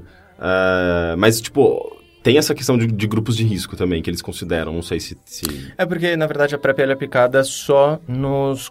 É, é uma pesquisa. Então, não é pra... é- Você precisa se inscrever, ir lá, Selecionado. selecionado, ver se você se enquadra no Uhum. grupo dele, você vai ter que voltar lá durante tanto tempo pra ajudar na pesquisa, pra eles verem como é que você tá, e lá, lá, lá, lá, lá. Mas é basicamente, tipo, a mesma. É, é, é o Truvada, que, que, que no caso, tipo, a pessoa toma pra, pra não ser contaminada, que é mesmo, o mesmo remédio que o, a pessoa que tem HIV toma pra reduzir os. Como que é? Tipo, riscos de. é, de, de, de contaminação mesmo. Ou, na verdade, como que. Eu esqueci as palavras. Vamos lá. Infecção? é, é, tipo, na verdade. é, eu não lembro. São antirretrovirais. Uhum. Você toma um remédio para baixar a, o- a quantidade de vírus no seu sangue. Uhum. Então, fazendo com que as suas taxas de, de CD4, que são as células que ajudam na- na- no combate da imunidade do corpo, aumentem. Uhum. É, então, você fica com a taxa de CD4 muito alta e a taxa de, de, de vírus no sangue indetectável. Quando o você do, toma... do bom fica bom e o do, do mal fica, Fica mal. baixo. Exato. Nos médicos, nossos médicos Vão ficar ouvintes felizes vão que ficar tem gente é, que sabe do que tá felizes. falando assim. Que Mas acho tem legal, médicos porque- que corrigem. Porque tem gente que às vezes não faz ideia de como tá essa situação. É, as- a- o que a gente escuta é exatamente o que você falou. As pessoas só falam, ah, as pessoas não morrem mais disso, é só você tomar o remedinho que tá tudo certo. É, e às vezes a nossa geração também não sabe qual foi o processo para isso acontecer. Teve um remédio aí que foi mega. acabou com, com as pessoas, que foi o AZT, que era mega tox, é, tóxico. Ele, é- ele foi abordado no Dyer's, Exato, Dallas exato. Buyers, Buyers Club, né? Exato, exato. Acho que to- todos os filmes que falam dessa época falam do AZT. Foi muito forte. As pessoas não sabem o que, que é, o que, que foi o processo, o que, que como é que foi a trajetória dessa, dessa história. Então tem uns fi- filmes legais aí pra assistir. É, um o tema Normal interessante. Hearts, ele aborda tudo isso ou ele Aborda. não chega tão longe? Aborda isso, mas eu acho que ele tem um foco mais na, nas relações humanas, assim, nas relações interpessoais. Ele, ele dá uma informação ou outra, através de uma médica que tem no... Na, que ela tá fazendo uma pesquisa e tal. Mas é bem interessante, bem legal. Legal. Ah, não tecnicamente Henrique, você tinha mais alguma coisa que você... Não. Não? Precisa. Orange is the New Black? e- Eu gostei. Eu Legal. vou continuar assistindo. Legal, muito bom. Ah, eu assisti duas coisas nessa última semana. Eu tenho uma estupidamente divertida e uma divertidamente estúpida. A divertidamente estúpida. Eu acho que estupidamente divertida eu sei qual que é. Aham. A divertidamente estúpida eu não sei. Divertidamente estúpido é Velozes e Furiosos 7. Acertei. Que eu- a gente foi convidado pra cabine, eu fui a... quando ah, não, eu, o meu eu, eu confundi. Você verdade- confundiu. É, eu achei que Velozes e Furiosos seria o estupidamente divertido. Não, ele é... Ele é... Ele é estúpido mesmo? Velozes e Furiosos 7? É. É, Eu acho que ele podia estar no verbete de estúpido do dicionário. mas eu digo Peraí, isso da maneira mais... Henrique, É. Velozes e Furiosos. Mas é que eu fucking É, mas é que eu, conhe- eu conheço. Eu conheço. Ouça a voz da sabedoria. Eu conheço o Heitor e, e pra ele eu acho que eu tô me pe- pensando Hum, enquanto Heitor. Eu acho mas- que ele classificaria no estupidamente divertido. Ok, eu já explico pra você. Ele é muito divertido, mas ele é primariamente estúpido, e eu digo isso não de maneira negativa. É, é um, é um estúpido bom. Por quê? Ah, uma coisa que eu percebi quando eu terminei de ver esse filme e tá conversando com as pessoas é que muitas ainda falam ah, é aquela série do- caras com carros, né, e tal, e... Faz muito tempo que Velozes e Furiosos não é sobre isso, assim. O primeiro e o segundo filme são sobre carros, o terceiro até que é, e ele é bom, mas a partir do 4 são filmes sobre pessoas que são quase super-heróis que em algum momento do filme vão dirigir. É mais quase um 11 Homens e um Segredo que eventualmente tem carro. Como assim, quase super? Eles dão super saltos, eles são, têm Básica, super força. Sim, eles caem de alturas e nunca se machucam. Tem, no 6 ou 5, o Vin Diesel basicamente voa em certo momento. É do tipo... é- e, o, o- E onde entra os carros aí? Em algumas cenas de Ah, tem que dirigir, né? É, eles têm Tem que se locomover. Do tipo, o 7 tem uma cena em que eles saltam de carro de um avião e abrem um paraquedas atrás dos carros e pousam certinho Maravilhoso, e gente. Maravilhoso. E o, o que eu acho que, assim, que... Onde tá a sacada de Velozes e Furiosos, que acho que é pe- perdido porque os dois primeiros filmes são realmente muito ruins, que era só, ah, é, é basicamente masturbação pra carros fodidos. É que eu acho que existem poucas séries atuais que são tão autoconscientes de si e sabem exatamente dentro do qual... De, de qual ponto do espectro da cultura eles se encaixam, sabe? Velozes e Furiosos sabe que ele é estúpido, ele sabe que eles são ridículos, e eles brincam com isso o tempo todo.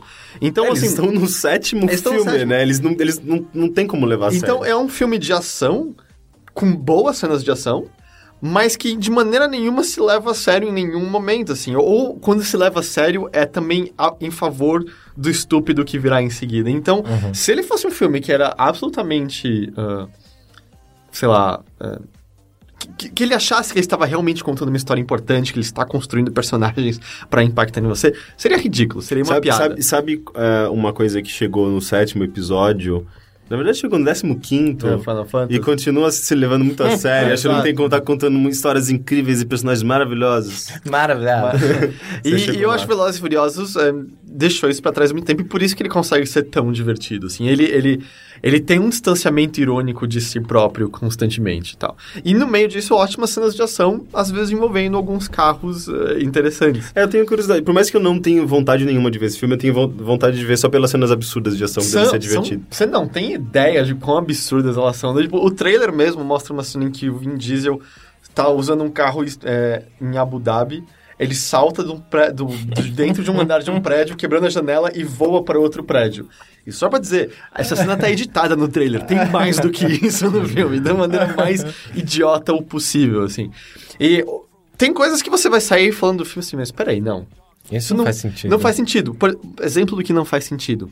Nada do roteiro deles. nada, nada. Porque toda a história é o seguinte: o irmão do vilão que acho que eles derrotaram no último penúltimo filme, não me lembro agora, que por um acaso é o Jason Statham. O que, o que, o que são vilões nesse filme? A, Normalmente é porque eles querem roubar muito dinheiro de algum lugar, ou porque eles querem... Porque o pessoal do. Velozes e Furiosos, tipo, a crew, o crew, é tipo, é o que? Uma... Mudou bastante já. Mas eles são o quê? Justiceiros? Eles começaram como ladrões de DVD. O primeiro filme, o primeiro filme é muito engraçado. Ok, é um- é, o primeiro é um, realmente é O meio primeiro antigo. filme, cara, é sobre o, o- o protagonista, o Paul Walker, que é o ator até que Uhum. Morreu. faleceu.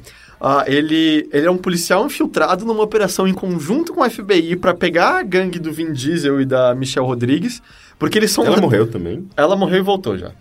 Ah, no, no, Eu estou falando, da no- vida real. Não, eu tô morreu. falando do Não. prim... Não, não, a No Michelle. Rodrigues tá viva. Ela tá viva? Ok. É, não, não, ah, é porque já é meio com anime. Personagens já morreram e voltaram nesse É que ela, ela- qualquer filme que ela aparece, ela morre. Mas ela voltou já. Ok. Ela, Ela perdeu- voltou? Ela perdeu a memória, mas voltou. ele tá falando. ela não tá tão voltou. confusa assim. Não. Mas não sei assim, como, é, tipo, é pica-pau? Mas o quase. e Furiosos? Mas o primeiro filme é toda essa operação pra pegar a gangue do Vin Diesel, que são basicamente ladrões de TV de tubo e DVD. Era isso que eles roubavam no primeiro filme.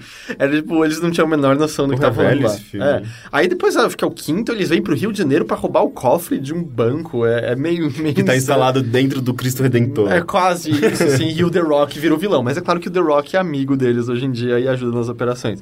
Aí esse toda a história que o Jason Statham tá querendo se vingar deles, ah, porque eles ah, derrotaram o irmão dele, deixaram o irmão aleijado e tal, tal, tal. E o Jason Statham é um cara fudido, assim, ele já foi de operações especiais do governo da Inglaterra e ele consegue caçar qualquer pessoa no mundo. É, é, eles fizeram até um retcon e o acidente que ocorreu no Velozes e Furiosos 3... Isso é meio spoiler, mas o Velozes e Furiosos 3 já saiu há muito tempo, ok? Tudo bem. O Han morre no Velozes e Furiosos 3. Uhum. Só que aí o 4, 5 e o 6 se passam antes do Velozes e Furiosos 3. E o Han tá lá. O 7 é o primeiro depois do 3. E eles fizeram um retcon que, na O verdade... que é um retcon? Eles meio que recontaram e deram um novo significado à história antiga. Em que, na verdade, o Han não morreu por um acidente. O Jason Statham matou ele lá. Porque ele já tava caçando eles nessa época. É meio que eles dão um novo significado pra uma coisa Pra um que evento que já no tinha rolado antes, é. E aí o Jason Statham tá indo atrás dele. Aí toda a história é que aparece o Kurt Russell no meio do nada também e vira pra eles e fala assim, ó, seguinte, eu tô atrás de- da coisa X, se vocês me ajudarem a pegar a coisa X, porque é óbvio que o cara mais fugido do governo tá pedindo ajuda pro Vin Diesel e a gangue dele pra roubar a coisa X. Se vocês me ajudarem, eu vou falar pra vocês onde tá o, o, o Jason Statham. E aí vocês não vão ser mais os caçados, vocês vão ser os caçadores. E aí o filme inteiro é basicamente indo pegar as coisas X. Mas aí no fim das contas tem uma mini reviravolta do que rola e você fala: Ah, o filme inteiro não foi pra nada. Se vocês ficassem parados no lugar que vocês começaram, era exatamente a mesma coisa do que aconteceu no É final. tipo no Smash Bros, quando as pessoas estão se matando lá, todo mundo morre e você continua. Você, Parado. Você ficou parado assim, e ganhou. No Mario Party. No Mario Party, é verdade. Aquele da bolinha lá. Da bolinha, todo mundo se bate, cai e você ganhou sem fazer nada. E nesse sentido, assim, é um roteiro falho, é um roteiro estúpido, mas meio que é tão divertido que você não liga, sabe? É um filme total pra você comprar um baldão de pipoca e dar umas belas risadas enquanto você assiste. Ah, Cuspindo, engasgando com a pipoca. ele, às vezes, assim, ele é um pouco mais longo do que ele precisava ser. Ele tem duas horas e meia. Nossa! Nossa! E, Gente, eu nunca vi um filme de E ação tem pelo duas horas menos, meia. assim, um arco e meio inteiro de ação que você vai assim, hum, dava, dava pra isso aí não ter entrado. Não precisava ter entrado. Não mudou nada, sabe? Nenhum personagem cresceu, não mudou porra nenhuma. Mas E a é... Michelle Rodrigues, tá lá? A Michelle Rodrigues tá lá, ela é o paramoroso do Vin Diesel, né? Ela, desde Ela é o o quê? primeiro. O paramoroso do Vin Diesel. Ah, ok. Ela desde o primeiro, ela é que agora ela tá recuperando a memória e tal. Eu acho que ela não convence como hétero, mas tudo bem. É, não, mas ela, ela é bissexual. Ela é bi? Ela é bissexual. Eu sempre, eu, eu sempre vejo ela como a melhor personagem Não, lésbica. É que ela tem, ela tem algo masculino na persona dela, mas eu não Uhum. Mas acho ela que faz. Ela já, já fez algum personagem que fosse bem feminino? Eu não me lembro. Sempre Não, pegam não sei ela como uma coisa meio tomboy, meio. É, meio não sei dizer. molecona. Mas. Molecona, molecote. Mas assim, cenas de ação. Em certo momento, eles usam, assim. A direção e o lance de câmeras é pra meio recriar um filme de ação oriental em que os personagens puxam chave inglesas como espadas e começam a lutar dessa maneira. Esse é o nível da ação. Mas ao mesmo tempo tem coisas de direção muito boas, assim. Tem uma hora um personagem subindo um lance de escada e ele usa até, o- eles chamam, eu não sei como é em português, aquele Dutch angle, que é meio, meio tortinho, assim, a, a câmera. E quem manda, manja de cinema deve estar se contorcendo porque essa é a explicação mais É. idiota possível de isso. Contra-plongé. Mas é mais ou menos isso. E ele estabelece, assim, uma cena de uma escadaria muito bem, assim. Você entende onde aquele, aquela área começa, termina. Você fica, "Mas pra que que você estabeleceu isso? E aí, dois minutos depois, você- eles usam isso bem. Então, nesse sentido, ele é tecnicamente bom, sabe? Nada tá tão por acaso ali. Ele é simplesmente é um ótimo passatempo. Coisas que me incomodam, que eles ainda têm retidos do, do, do passado deles. Todo lugar que eles vão tem a mesma festa, que é aquele estereótipo de festa de, sei lá, da Califórnia, em que todas as mulheres estão usando biquínis minúsculos e as câmeras têm takes absurdos de close na bunda delas. E É tipo assim, a gente, a gente sabe quem assiste esse filme é hétero, homem é hétero, mulher não vê, gay não vê, então vamos Mas- abusar, vamos Mas botar assim, muito mais é o nível de que eles vão pra Abu, é, Abu Dhabi. Então, sei lá, os caras estão usando aquelas roupas mais árabes tradicionais, cobertos. E do nada tem umas minas gostosas de biquíni dançando lá deles. Chega a autoridade, Tipo, todo mundo é- tá preso aqui nessa porra. Champanhe é, Se bem que jorrando não, cara, Abu Dhabi pra mim é muito isso, é tipo... É mais festa mesmo. Ah, então. mais festa pra quem tem grana, né? Mas- E burlando todas as leis locais, mas eles têm grana. eles Mas têm é engraçado que não importa pra onde eles vão, essa festa segue eles, assim. Ou do tipo, ah, eles precisam... É, tem um Com as cara... mesmas figurantes. É, tem um cara que eles vão encontrar em Abu Dhabi que tá, talvez, com o negócio X que eles estão procurando lá. E aí o cara, o que que ele é? Ele é um mecânico, óbvio, porque todo mundo que eles encontram mexe com o carro de uma forma ou de outra e tal. Mas é, é super divertido. Os mecânicos super... mais glamurosos, né? Tipo, da... Porque mecânicos a gente conhece não são, não tão envolvidos com coisas tão interessantes assim. É, mas assim, super divertido. E aí a, a coisa mais macabra. Como tu não sabe, o Paul Walker morreu ah, tendo filmado a maior parte do, do filme, mas ainda faltavam algumas coisas. Ele morreu gravando. Ah, não, não, foi dirigindo rápido mesmo. Você não sabia disso, acidente de carro. Rick, você não sabia. A velocidade que ele tava era absurda, assim, quando... Que, que- que irônico, né? E, e é o que acontece, assim, ah, pelo que eu, eu soube, eles regravaram algumas coisas até depois, porque eu não sei como tava Pra antes. fazer sentido. Eu não sei o, o que rolou exatamente, mas tem cenas com o Paul Walker feitas Eles foram feitos em que o 3D. filme é estupidamente premonitório da morte dele, assim. No roteiro, era claro que era pra dar um peso ao personagem, porque tem todo o lance que ele tá casado com a irmã do Vin Diesel, ele tem um filho, e aí eles meio dizendo, ou, toma cuidado, você tem uma família pra cuidar agora. Mas meio que o filme todo é uma despedida constante dele, assim. Tem várias falas, e uma até pra ele, de personagens dizendo, chega de funerais. E eles ficam cacete, mano. Aparentemente, até o que eles refilmaram foi até pra diminuir um pouco o tom, porque parece inteiro eles já sabiam que ele ia morrer. Que bizarro. Mas, ah, mas ah, o personagem não morre no filme. Então, é, é- Co- Como que eles dão cabo do Aí que tá, personagem? eles se despedem do personagem ah, ao final. É toda uma cena em que faz sentido com o arco do personagem. Ele vai andando na estrada em direção ao sol. Ah, não chega tanto, mas o, que eu digo assim, é, é uma cena em que toda a equipe tá meio que olhando pro, pro, pro, pro personagem do Brian, né, que é o, é o Paul Walker. E ela tem uma coisa que ela, ela é ao mesmo tempo concreta, mas ao mesmo tempo ela tem uma coisa bastante etérea, que são quase os personagens olhando pra câmera e se despedindo dele. Tanto fora quanto dentro de personagem. São os personagens se despedindo daquele personagem e são os atores se despedindo meio que, que do ator. Ela funciona, é uma, uma cena assim muito mais tocante e bonita do que você antecipa que ela vai ser. E aí, como eles fizeram essa cena. é, isso acontece umas três vezes no filme. Tem umas partes que você vê que o rosto dele é em CG. E aí é bem mal feitinho, assim, tipo, você- tem uma coisa meio uncanny valley esquisita, mas essas cenas que é numa praia, eles usaram o irmão dele de longe, e ele meio que cobre o rosto volta e meia, assim, o irmão sabe? gêmeo dele. É, não, não é gêmeo, mas é tipo, sabe, ele tá meio de lado e vira o, o rosto pra longe da câmera, ou ele pega o filho e põe na frente. Então funciona, você olha e fala, ah, é, o- é meio que o Paul Walker. E aí, em seguida disso, tem aí uma cena de despedida sozinha do Vin Diesel, ah, que envolve uma estrada e carros mesmo e tal. E até um detalhe. É, não, e, e um detalhe. eh, Não vou falar como, mas até só um detalhe eh, interessante. O carro que o Paul Walker tá dirigindo nessa hora é o mesmo carro que ele dirigiu no primeiro Velozes e Furiosos, só que branco. E, e aí tem meio que o Vin Diesel se despedindo do amigo mesmo nessa hora.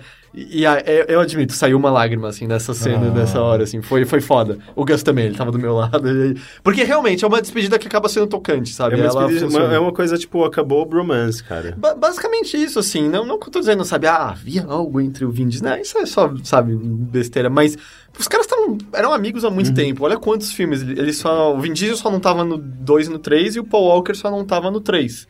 Então eles fizeram, sabe, uma cacetada de filmes juntos e fizeram essa franquia. Caminharam junto dela esse tempo todo. Ah, mas acabam funcionando. Então, assim, é, eu acho interessante que essa cena de despedida é meio fechando o personagem e eles dizendo, ó, a gente tá dizendo tchau pra ele, a franquia não tá sendo acabada aqui de, de maneira alguma, sabe? Velozes e Furiosos vai seguir em frente, mas fechou o personagem, pôde dar adeus de maneira interessante. Me veio, me veio na cabeça agora a música que encerrava o disquinho da Turma da Mônica. Qual era? Nossa, por que? Porque você falou a hora de dizer tchau, alguma coisa assim. E a música era Está na hora de dizer tchau, foi legal, foi muito bom, foi um prazer. Era, era basicamente Nossa, eu não essa. lembro dessa música. Não, daí de repente chegava a turminha inteira, começava a cantar e todo mundo se despedia no final. Tchau, tchau, tchau. Era muito infantil, mas tá- é muito mar- marcante pra mim. Mas eu, eu gostei, cara. Velozes e Furiosos 7 é um, é um ótimo... Assim, tem problemas, por exemplo, o roteiro, mas, mas é um filme bem divertido, bem divertido. Ah, e o filme que eu tinha tinha definido como estupidamente divertido é o novo do Paul Thomas Anderson, o Vício Inerente, né? O Inherent Vice. Ah, é verdade, você falou que ia, ia assistir. É, eu você fui, viu uns filmes fui, fui assistir, tá, tá em dele. cartaz, tá indo no cinema. Bom, a essa altura o Velozes e Furiosos tá também já.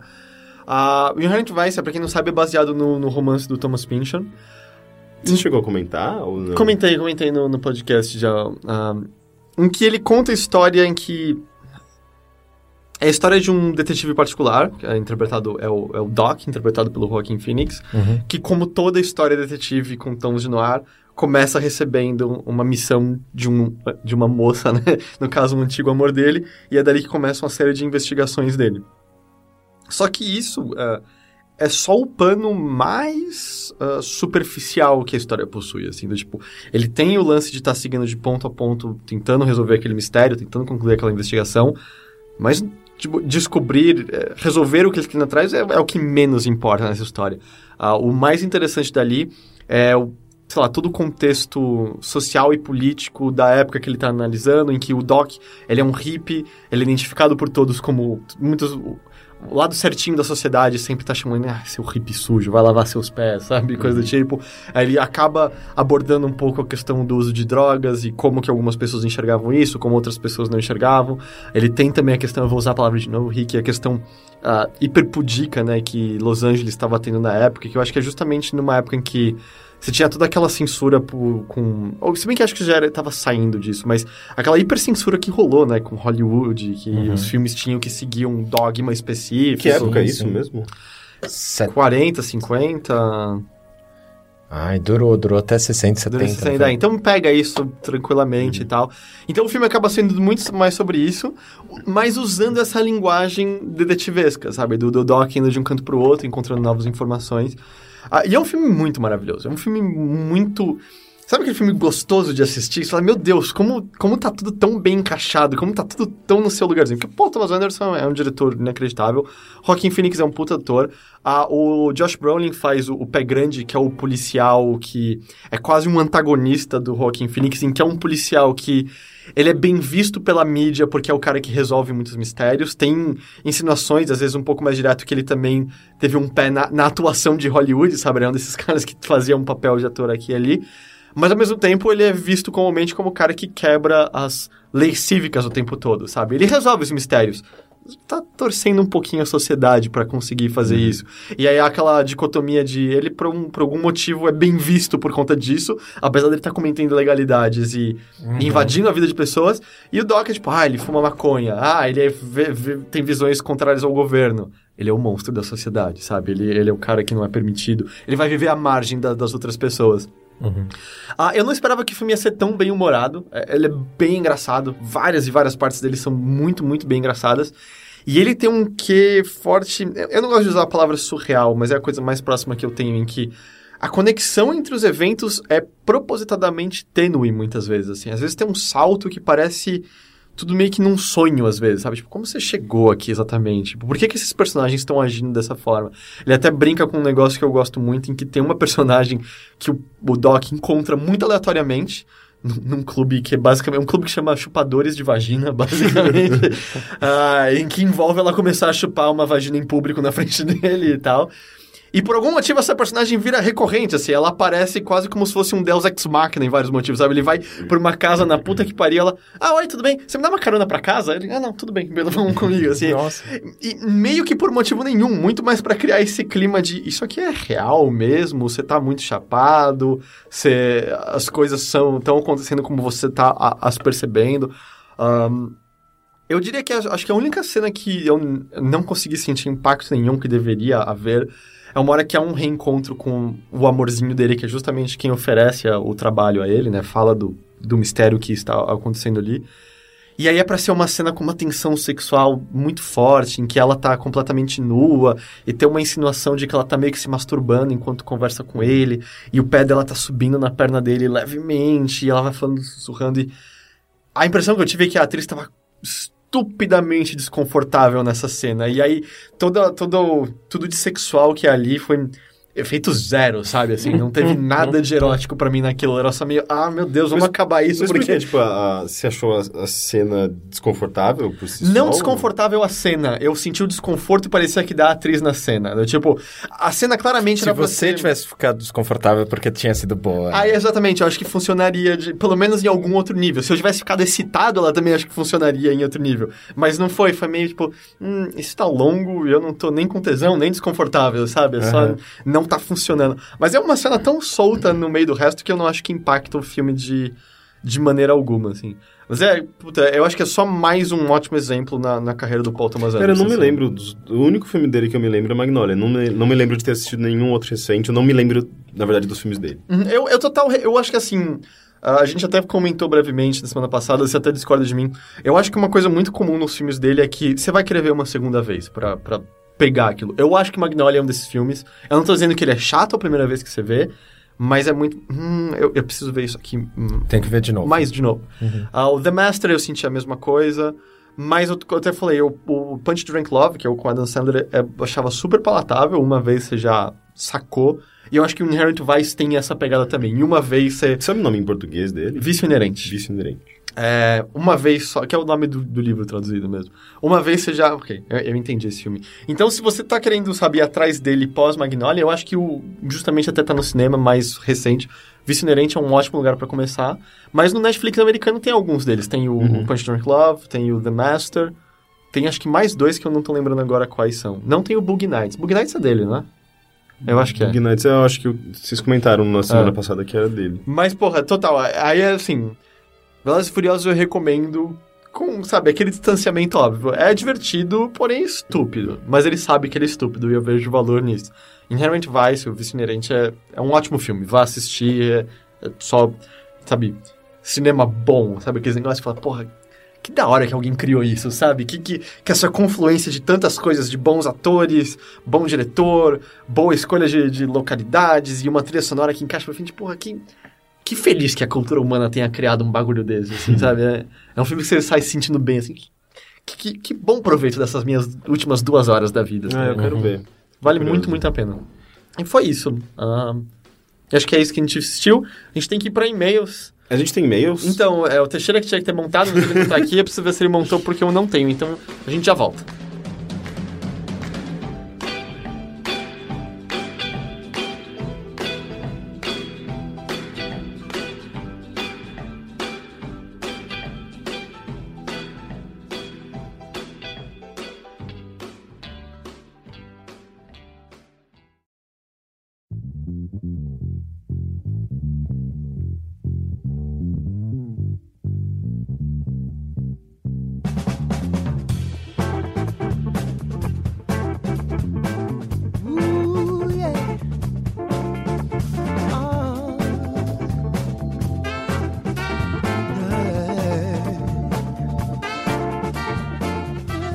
Pois bem, então indo para as perguntas ah, que você pode enviar para o bilheteria@overloader.com.br.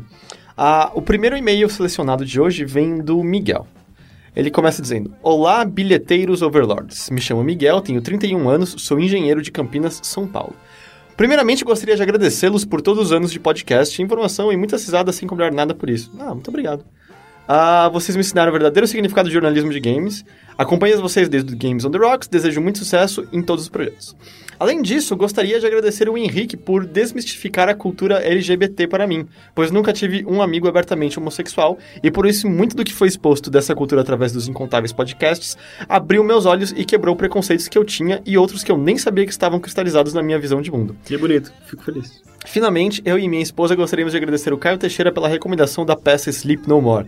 É, ele fala que não lembra se foi eu ou o Teixeira que falou, foi o Teixeira mesmo, ele que assistiu lá. Ah, desde que eu vi sobre essa peça do podcast de vocês, fiquei maluco por viver essa experiência e naquele momento planejei minhas férias deste ano para Nova York. A peça foi tudo aquilo que foi descrito no podcast e muito mais, pois a experiência vai além do que uma descrição em palavras é capaz de transmitir. Muito obrigado por proporcionarem uma das melhores experiências teatrais de nossa vida. Muito sucesso. Que foda. Que legal. Que legal. É, Pô, é tipo, é, de certa forma, influ- influências muito positivas na vida dele, sabe? É, é muito orgulho que- disso. Nossa, mas eu, eu tenho muita vontade de ver essa peça. É- é- você tem que planejar com antecedência, pelo claro, né? Ela é bem É. lotada sempre. Você já ouviu falar, Rafa, dessa peça? É uma, é uma peça uh, que se passa, eu acho que só, ele só, uh, só, só esteve em cartaz em Nova York até Acho que é hoje, porque é certo? num, é num prédio, basicamente, né? É. Ele usa, tipo, todo, vários andares e vários quartos. É uma peça interativa que você pode seguir a direção que você quiser, seguir o ator que você quiser, e aí você vê coisas diferentes acontecendo e tal. Ah, que legal. É tudo meio... é, tem algumas coisas, digamos, roteirizadas, mas tem muito de, de acontecimentos imediatos, sabe? Muito da... da- cada, cada, cada espetáculo é único e cada perspectiva Claro, é única. você vai estar sabe? olhando sempre de perspectivas Sim, diferentes. parece incrível. Ah, o próximo e-mail vem do Wagner Brito, que eu tinha mencionado naquela última edição em que a gente mostrou toda a profundidade da nossa ignorância sobre diversos assuntos. E eu fiquei na Ah, minha. Não, eu não, não, Eu não, falei, não. eu Mas falei nós- sobre... Eu nós- disse, nós começa três- no Leste Oeste. Nós três já, somos né? burros. Não te- Teve até uma pessoa que falou, caras, foi mal, o não especialismo de vocês está forte, vejo vocês semana que vem. Eu não culpo você nem um pouco. É. Ah, ele manda, olá rapazes, na paz, vou tirar dúvidas geográficas, já que o Heitor citou meu nome. Aí ele fala pra cada um de nós. Primeiro ele fala pro Teixeira, que não tá aqui, mas vai ouvir depois. Caio, fazer mapas é mais utilizado no ensino fundamental, quinta série até oitava. Mas um bom professor vai fazer isso mais para a fixação de um conteúdo já ensinado. Por exemplo, meus alunos da sexta série estão aprendendo sobre as regiões do Brasil.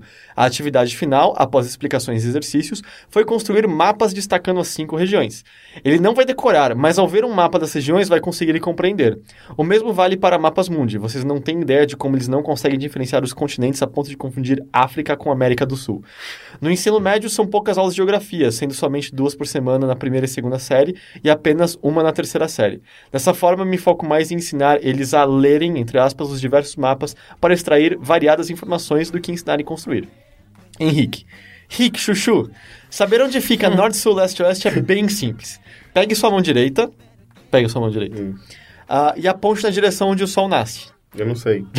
Você tem que acordar cedo e olhar. Não, eu sei. Ele, ele nasce no meu, na minha área de serviço. Na Então, minha área, literalmente. ok. Então, essa direção é o leste. Aponte sua mão esquerda na direção contrária e será o oeste. Sua frente é o norte e suas costas é o sul. Então, aí que tá. É, eu sempre soube disso, na verdade.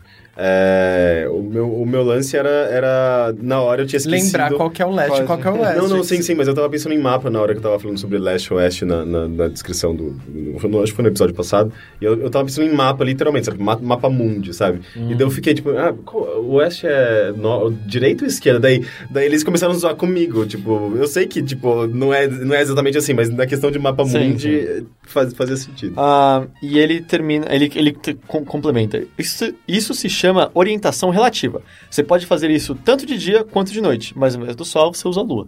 Ok? À noite não tem sol. Ok. Ok? E ele termina. Heitor, lembra que algumas edições atrás você comentou que não teria disciplina para aprender um instrumento musical. Eu continuo achando que isso é verdade. Eu também pensava assim, mas agora, no alto dos meus 31 anos, resolvi aprender a tocar guitarra por mim mesmo, já que no momento não estou podendo gastar com aulas. Comprei um instrumento, um livro que ensina a tocar e está sendo prazeroso aprender. Resumindo, se eu consigo, você também consegue. Você concorda com isso, Rafa? É possível, eu comecei assim. Obviamente não um músico de conservatório, mas tipo, Não. só pra Começar brincar. assim. é- Eu comecei assim. Comecei com 14 anos estudando sozinho.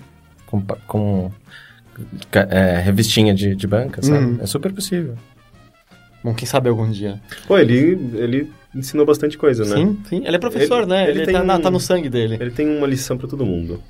Ah, o último e-mail vem ah, de uma pessoa que gostaria de permanecer anônima.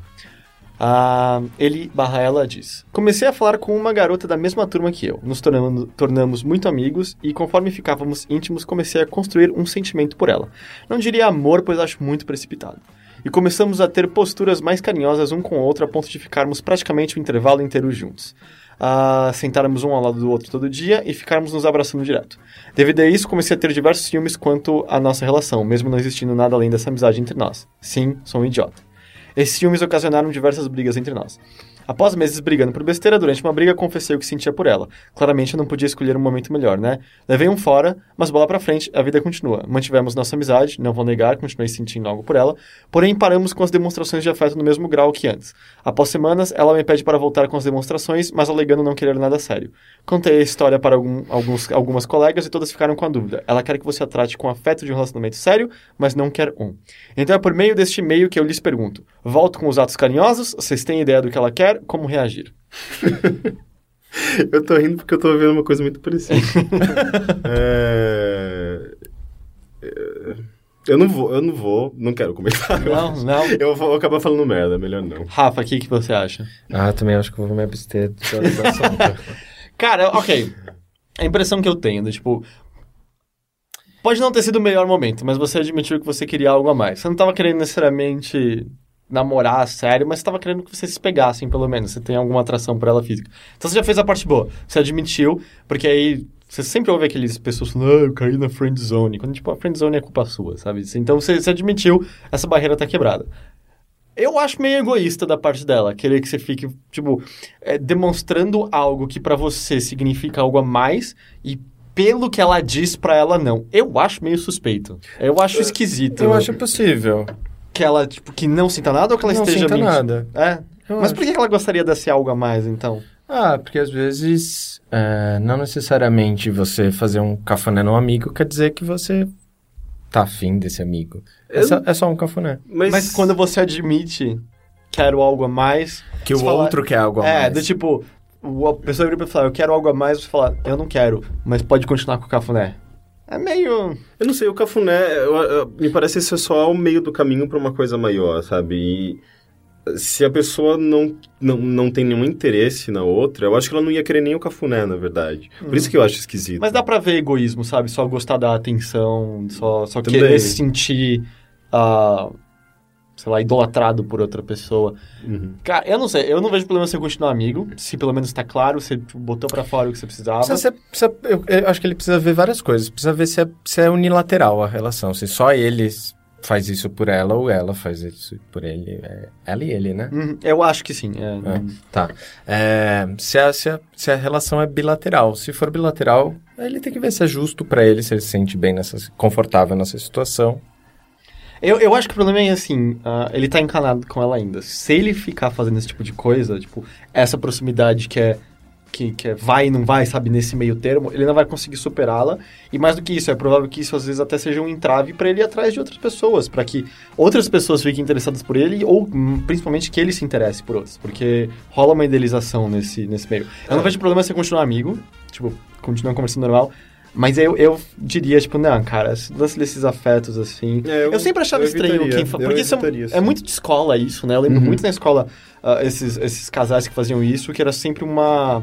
Parecia um flerte constante, né? Parecia um- uma preliminar constante, nunca, nunca concretizada. Eu, eu, não, eu não consigo ver muito bem pra ninguém, ainda mais... Sei lá, adolescente, você tem tantos hormônios agora, você precisa liberar isso de algum jeito e você tá só piorando, É, sabe? não, é, você tá, você tá é, fazendo com que surjam outras vontades, outras, outras, sabe, você tem outras necessidades. É só uma, pra mim é um caminho, sabe, tipo, pra, pra outras coisas. Então, é, é tipo maconha. não, não, zoeira. É, então, eu não sei, se você sofre com esse problema de, de dar, é, oferecer esse carinho pra ela e ela não retribui com o que você gostaria, que era uma coisa um pouco além, sabe? Tipo, você ter, ter desejos por ela. Eu acho melhor você parar com isso, sabe? Desencanando o carinho e pr- tenta, tenta dedicar isso a outra pessoa, que essa outra pessoa vai merecer muito mais do que ela, se ela não tem interesse. Vai fazer carinho em outras garotas e garotos É. que vão corresponder isso e dar o carinho de volta na medida que você quer. Porque eu acho que tem muito a ver com. É difícil você superar algo quando você tá tão Sim. próximo assim. É, e às vezes você não tem tanto controle, sabe? É, é- emoção é uma coisa difícil de, de lidar, sabe? Ainda mais se outra pessoa não, não colabora, é, não, se ela, se ela... Eu também acho meio, meio egoísta a atitude, a atitude da garota. É, e sei lá, tipo, se, ela, se ela demanda alguma coisa do tipo, ou não percebe que você tá sofrendo, com o fato de você oferecer um carinho pra ela e ela não, não devolver isso, ou não, não transformar isso numa coisa enfim, recíproca, sabe? Se, se tem um desequilíbrio, alguém vai sofrer, sabe? E no caso desse garoto, aparentemente, tá, tá, tá sentindo bastante isso. Então, eu acho que não, não adianta, cara. É melhor você dedicar isso pra outra pessoa. Por isso, de amizade, cara, beleza, pode Não continuar acho conversando. egoísta, eu discordo de vocês dois. Ah, é? Eu não acho egoísta da parte dela. Eu acho que ela chegou e falou: olha, não quero algo mais, mas eu gosto dessas, desses carinhos. É isso. Mas, Mas eu só ele- acho que não vai fazer o bem garoto- pra eles. É. Ah, mas aí não é egoísta dela. Daí ele precisa Aí ele resolver. precisa resolver isso com ele. Mas é, eu, eu diria pelo menos corta essa parte, porque eu acho que é, é muito tease e pouco concre- concretização, É, sabe? sim, exatamente. Então, Então, e tem tantas possibilidades por aí, sabe? Você é Ficar se jovem, deve ter restringindo tantas, numa é. coisa só. tantas pessoas com hormônios à flor da pele esperando você por aí. É que é, geralmente é, você pensa, tipo, porra, mas é um. Tá na minha frente, sabe? A possibilidade tá aqui, eu vou ter que negar essa possibilidade pra ir atrás de outra coisa que às vezes Ah, nem não pode aparecer isso, tão às vezes tem um rápido. envolvimento... É, é porque tem a- a- envolvimentos afetivo, né? Uhum. É, foi construído e já, É. já, já, já é, às vezes, relativamente intenso, sabe? Mas as coisas são as coisas não são estáticas, as coisas são móveis, né? Uhum. Então É, as relações são móveis, você pode desconstruir, transformar e Uhum. modificar. É, não, às vezes é questão de tempo. Você vai se surpreender com a quantidade de pessoas que eram da sua sala, com quem você nunca conversava, que 5 para 10 anos depois que a escola acabar, vocês vão se pegar. Eu ouvi dizer. Comigo não aconteceu muito isso, não. Foi só com o professor mesmo. ok, mas eu acho que vale por mais pontos. isso aí. É, eu acho que... Não, e também tem aquela coisa, aquela pessoa que nunca te dava bola, espera mais 10 anos, ela vai embarangar, vai ficar tão. É, e você vai estar incrível, É uma, motivado. incrível, é uma forma de, de vingança natural, né? Lá. é, sem ter um... Ah, mas é isso. Eu acho que é, essa é a última pergunta dessa semana. Rafa, muito obrigado pela sua Ah, participação. obrigado vocês. Adorei. Ótimo. Ah, obrigado, como sempre, Henrique.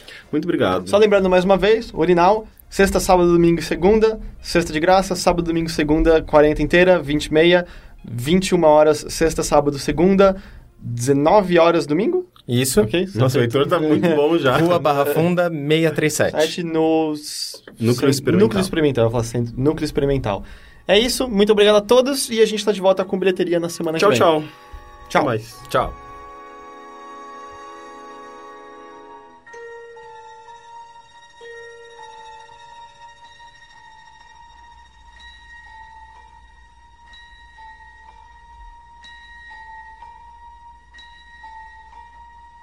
Hold your breath. Make a wish. Count to three. Come with me, and you'll be in a world of pure imagination. Take a look, and you'll see into your imagination.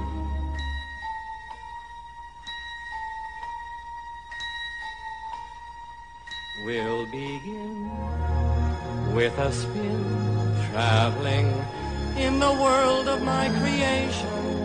What we'll see will defy explanation.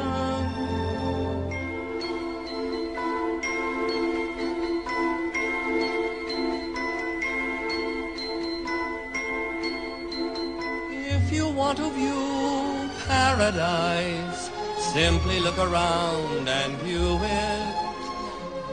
Anything you want to do it. Want to change the world. There's nothing to it.